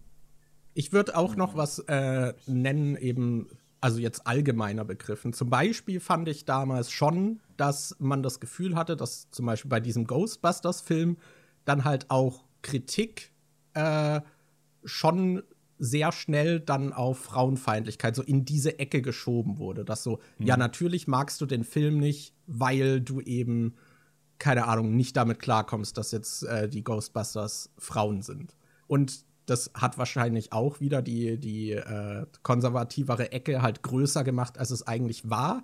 Aber ich habe da halt schon auch in der Diskussion viel wahrgenommen, wo ich auch dachte, so, hey, also es gibt hier schon durchaus berechtigte Kritik. Der, der Film war nicht gut. Darüber kann man schon auch reden, ohne dass es halt direkt so geflaggt wird als eine Meinung, die man eigentlich äh, die Toilette runterspülen kann. So. Mhm. Und sowas fällt mir schon auch, ich sag mal, in linkeren Kreisen auch immer wieder auf, dass zum Beispiel auch oft, ich weiß nicht, was mir zum Beispiel auf Discord-Servern oder sowas äh, öfter mal begegnet oder auffällt oder auch auf Twitter, ähm, die besten Orte, um äh, gechillte Diskussionen zu führen. Nein. Ähm äh, was mir da halt immer wieder auffällt, ist halt so dieses so, äh, wie, wie sage ich das am besten? Dass halt sehr schnell eine Person komplett abgeschossen wird, weil sie irgendwann mal etwas Dummes gesagt oder gemacht hat. Und wo dann einfach direkt der Konsens auch ist, okay, diese Person wird hier nicht mehr erwähnt. Äh, und es ist halt kollektiv alles scheiße, was diese Person macht. Und da gehe ich oft dann halt auch nicht mit, vor allem wenn es dann halt, keine Ahnung, das, äh, ich glaube, Bo Burnham hat das äh, in seinem Inside-Special auch ganz gut irgendwie mit diesem Problematic-Song irgendwie aufgearbeitet, so I did something vaguely shitty in the past und so und wie gehe ich jetzt damit um? Und wenn halt, keine Ahnung, wenn ich darüber poste, dass ich jetzt Spiel XY toll finde und dann ist die Antwort so, ja, aber weißt du, dass äh, der ähm, Dev, der dahinter ist, der hat auf Twitter sich mal wie ein Idiot benommen. Dann äh, heißt es halt nicht für mich direkt, ja, dann kann ich nicht mehr mit dem Spiel Spaß haben, sondern das ist dann halt so, ja, okay, danke für die Aufklärung, auch wenn die jetzt vielleicht nicht unbedingt auch nötig war, weil manchmal sind es halt auch wirklich Sachen, die ich jetzt als nicht wirklich relevant einordnen würde oder so, okay, ja, a dick. Ähm, äh, abtun würde, wenn es jetzt nicht super rassistisch oder sowas ist. Und das geht mir manchmal ein bisschen auf die Nerven, wie schnell dann halt auch eben gesagt wird, so, ja, eigentlich kannst du das hier nicht mehr. Du kannst zumindest nicht hier in dieser Gruppe sagen, dass du das gut findest, weil sonst sehen dich alle kritisch. Das ist etwas, was mir immer mal wieder äh, aufgefallen ist, womit ich halt auch nicht so mitgehe. Ich habe äh, das Gefühl, dass es immer so, also diese Takes sind immer so, wie ich mich gefühlt habe, nachdem ich eine Woche vegetarisch wurde und dann gedacht habe, ich habe es doch jetzt kapiert, warum kapieren es nicht alle anderen mhm. auch? Und dann wird man so mega militant und so habe ich das Gefühl, ist es, war, war es eigentlich auch bei mir auch mal eigentlich, ja, also dass ich so eine Zeit hatte, wo ich dachte, äh, ah, da war das und das und da hat der und der Scheiße gebaut, deswegen will ich da gar nichts mehr als damit zu tun haben oder sowas, ja. Und äh, wahrscheinlich noch der beste Take, der mir dazu eingefallen ist, ist auch, dass ich äh, sehr großer Fan von den Ärzten bin, von der Band. Mhm. Und da ja auch letzten Sommer, weiß nicht, ob man das irgendwie in allen Kreisen mitgekriegt hab, hat, äh, der Dings groß war, weil die gerade auf Tour waren und überall Rammstein-Gags gemacht haben. Ja. Und äh, da vor allem ein Ding rumging, tatsächlich von einem Konzert, auch wo ich war, äh, wo es halt auch so, boah, ey, leck mich am Arsch. Es waren halt auch wirklich Shit-Takes und es war auch schon beim Konzert irgendwie so, äh, nee, komm, lass es doch jetzt. Ein paar waren wirklich ganz gut, irgendwie so auch perfekt gegen Rammstein einfach geschossen und so, ne? Mhm. Und es war auch irgendwie immer klar, in welche Richtung das geht, wenn man so irgendwie mit der Band vertraut ist. Aber trotzdem war es halt irgendwie einfach so, äh, ekelig irgendwie so und äh, auch, dass die dann ab und zu jetzt auf der Bühne so Gender-Gags gemacht haben. So, jetzt nichts krass Schlimmes oder so, aber wo ich glaube ich vor vier Jahren irgendwie gesagt habe, das geht gar nicht. Da muss ich jetzt wirklich, also da, da kann ich jetzt meine Band nicht mehr hören. Das ist jetzt, oh Gott. Äh, und wo man mittlerweile irgendwie ein bisschen dann doch irgendwie, auch weil es glaube ich auch am Ende des Tages für mich persönlich was mit meiner eigenen mentalen Verfassung macht. Mhm. Ja, weil man einfach irgendwie so, das ist kein für mich kein realistisches äh, Lebensverhältnis, in, den, in das ich mich da begebe. So, wenn ich überall anfange zu suchen und finde, weil man wird überall irgendwas finden. So, äh, ja, keine Ahnung. Ich, äh, mir würde da auch noch ein Beispiel einfallen. Ich will das fast jetzt nicht riesig aufmachen, aber zum Beispiel die Hogwarts Legacy-Diskussion ah, ja, war für ja, mich ja. auch so ein Beispiel von, ich finde es wichtig, dass man darüber aufklärt, dass J.K. Rowling diese meiner Meinung nach nicht vertretbaren Transphoben. Äh, ja, äh, äh, bei ihr ist es ja wirklich schon fast eine. Also da würde ich sagen, das ist eine Agenda, weil sie halt sehr viel öffentlich wirksame Arbeit auch da reinsteckt, Transpersonen das Leben ja, ja. schwerer zu machen und ihr eben auch sehr viele zuhören. Äh, und da finde ich es eben wichtig, dass man das erwähnt und die Leute darüber aufklärt, was für eine Person dahinter steckt. Aber ich hätte jetzt auch niemandem verboten oder hätte die jetzt irgendwie ich weiß nicht, herabwürdigend angeblickt, wenn die Leute sich dann halt Hogwarts Legacy gekauft haben, was dann halt auch so, natürlich hängt es mit dieser Person zusammen. Und es gab natürlich auch Berichte darüber, dass, keine Ahnung, einer der Entwickler irgendwie hatte wohl auch mal so einen Alt-Right Shit-Take äh, mhm. und so. Finde ich nicht cool. Ähm, mhm. Finde ich nicht cool. Muss halt jeder dann irgendwie abwägen, ob man das unterstützen will. Aber keine Ahnung, letztendlich sage ich trotzdem so, ja, müsst ihr halt selbst entscheiden, ob das für euch okay ist, das Spiel zu kaufen. Aber ich würde jetzt niemanden dafür verdammen, wenn sie Hogwarts Legacy gekauft haben. Und da habe ich auch das Gefühl, da ja, wurde sich dann natürlich auch wieder draufgestürzt, weil es halt so ein gefundenes Fressen dafür ist, weil dann, keine Ahnung, die Leute, die damit gar keine Berührung haben, sich dann denken so, hä, jetzt wollen die, die linke Vocal Bubble will mir jetzt Harry Potter verbieten. Das so, ja, ich finde, da haben sich beide Seiten dann auch im Diskurs nicht wirklich mit Ruhm bekleckert. Ja, ja, ja. Also das ist wahrscheinlich das, das Prime-Beispiel, weil es bei mir, also das Ding war auch bei mir, ich habe das, ich würde mittlerweile nichts mehr konsumieren, was mit Harry Potter zu tun hat. So. Mhm. Auf der anderen Seite bin ich aber jetzt auch nicht so ein riesen Harry Potter-Fan, deswegen fällt es mir einfach. äh, und auf der anderen, also da bin ich dann der Moralapostel. Auf der anderen Seite war ich letztes Jahr, Ende, Sept äh, Ende November, hatte ich eine sehr starke Überzeugung, wurde dann krank, saß die ganze Zeit auf dem Sofa und habe dann doch die ganze WM geguckt. und da war mein Wille dann wirklich also schnell gebrochen, muss ich sagen äh, und habe das dann so mit mir verargumentiert und habe dann am Schluss einfach, also erst habe ich so gesagt, ja, aber man muss ja sagen, ich bin ja krank und außerdem ist es ja jetzt am Schluss eh egal, ob ich das gucke oder nicht. Mhm. Und dann irgendwann habe ich meinen inneren Frieden gefunden, dass ich halt gesagt habe, so, ja, aber mein Gott, ich muss ja auch irgendwie meinen inneren Frieden einfach finden. So und letztlich ist das alles schon geschehen und letztlich muss man das kritisch sehen aber am Ende des Tages ist es halt auch einfach Fußball, der jetzt im Fernsehen läuft. So, ja. Und das ändert jetzt nichts an meiner Überzeugung per se. Äh, und ja, war eine coole WM leider. war so gut, weil Deutschland so schnell rausgeflogen ist, oder? Das und weil das Finale wirklich sehr spannend war. Ah. Also es war halt wirklich am Schluss, am Ende des Tages muss man halt wirklich festhalten, dass man sagen muss, war alles, alles darum war scheiße, aber das Finale war wirklich, wirklich richtig geil.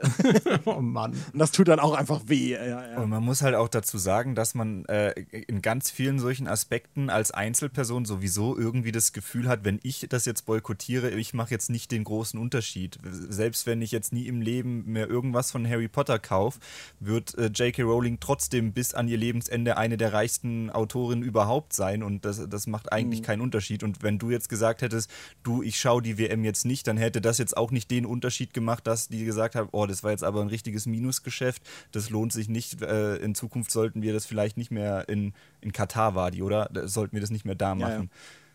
Ja, ja. Ja, ja. ja ich glaube, am Ende des Tages ist immer der große Unterschied, den man machen muss, dass äh, um was voranzubringen, ja, glaube ich, nützt es immer so proaktiv zu sein. Stichwort sowas wie Veganismus. Mhm. Ja, mhm. also natürlich bringt es was, wenn ein Mensch sich dazu entscheidet, keine tierischen Produkte mehr zu konsumieren. Aber ein, ein großer Boykott, glaube ich, ist dann auch wieder die Richtung, die dann also nicht mehr verhindert. Ja, per se einfach. So, ne?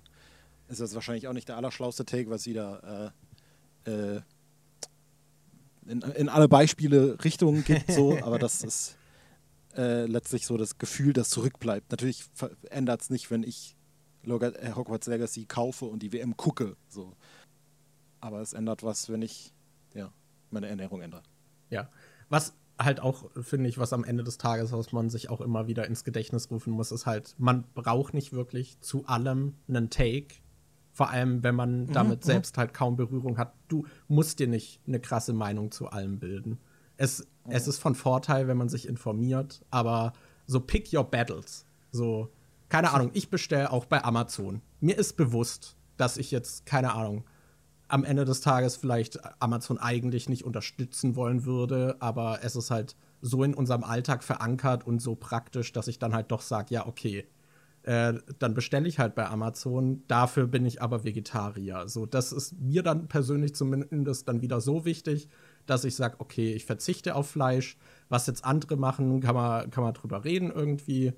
Ähm, und da hat auch jeder dann ein anderes Empfinden irgendwie, was von seinem eigenen Lebensstil abweicht, wie sehr man dann äh, andere davon überzeugen will oder nicht. Äh, zum, Be zum Beispiel beim Thema vegan würde ich eher die Leute dann, weiß nicht, halt versuchen, ihnen schmackhaft zu machen, was es da draußen alles noch gibt. Und das ist, glaube mhm. ich, bei Medien auch dann mein Fazit, so dass ich es halt, wenn einfach Diversität und auch einfach mehr Leute, die nicht nur alle aus derselben Gesellschaftsschicht äh, äh, da sind und ihre Geschichten erzählen, wenn da einfach mehr Vielfalt ist, werden die Dinge auch besser und interessanter und man bekommt frische Perspektiven. Und deswegen finde ich es eben auch gut, wenn man dafür mehr Platz einräumt. Weil am Ende des Tages habe ich davon dann auch bessere Filme. also mhm. zumindest, ja, das, das ist so, ich bin da dann recht pragmatisch und denke mir halt, das ist auch beim Gendern so, da denke ich mir so, okay, wie viel verlangt es von mir, dass sich ja, ja, Leute ja. gehört oder äh, halt inkludiert fühlen? So, okay, das ist kein großer Aufwand meinerseits, dann mache ich das doch. Ja, und das ist dann danach, es ist auch das Ding, da mache ich mittlerweile, vor allem beim Gendern und so, komplett zu, wenn mir Leute mit irgendwelchen äh, linguistischen oder grammatikalischen Argumentationsketten kommen, weil ich dann schon denke, es interessiert mich halt auch eigentlich wirklich überhaupt gar nicht. So, ja, also äh, es ist einfach, die, die Entscheidung kann vielleicht auch manchmal so einfach sein, dass man sagt so, ja, ist sinnvoll, why not? Punkt. ist doch manchmal auch okay einfach. Ja, ja ich muss da gerade auch an Alicia Joes Gender-Video denken, ja, was ich mal gesehen habe. Das war zum Beispiel auch. Uiuiuiui, ja, ja. Das ist so.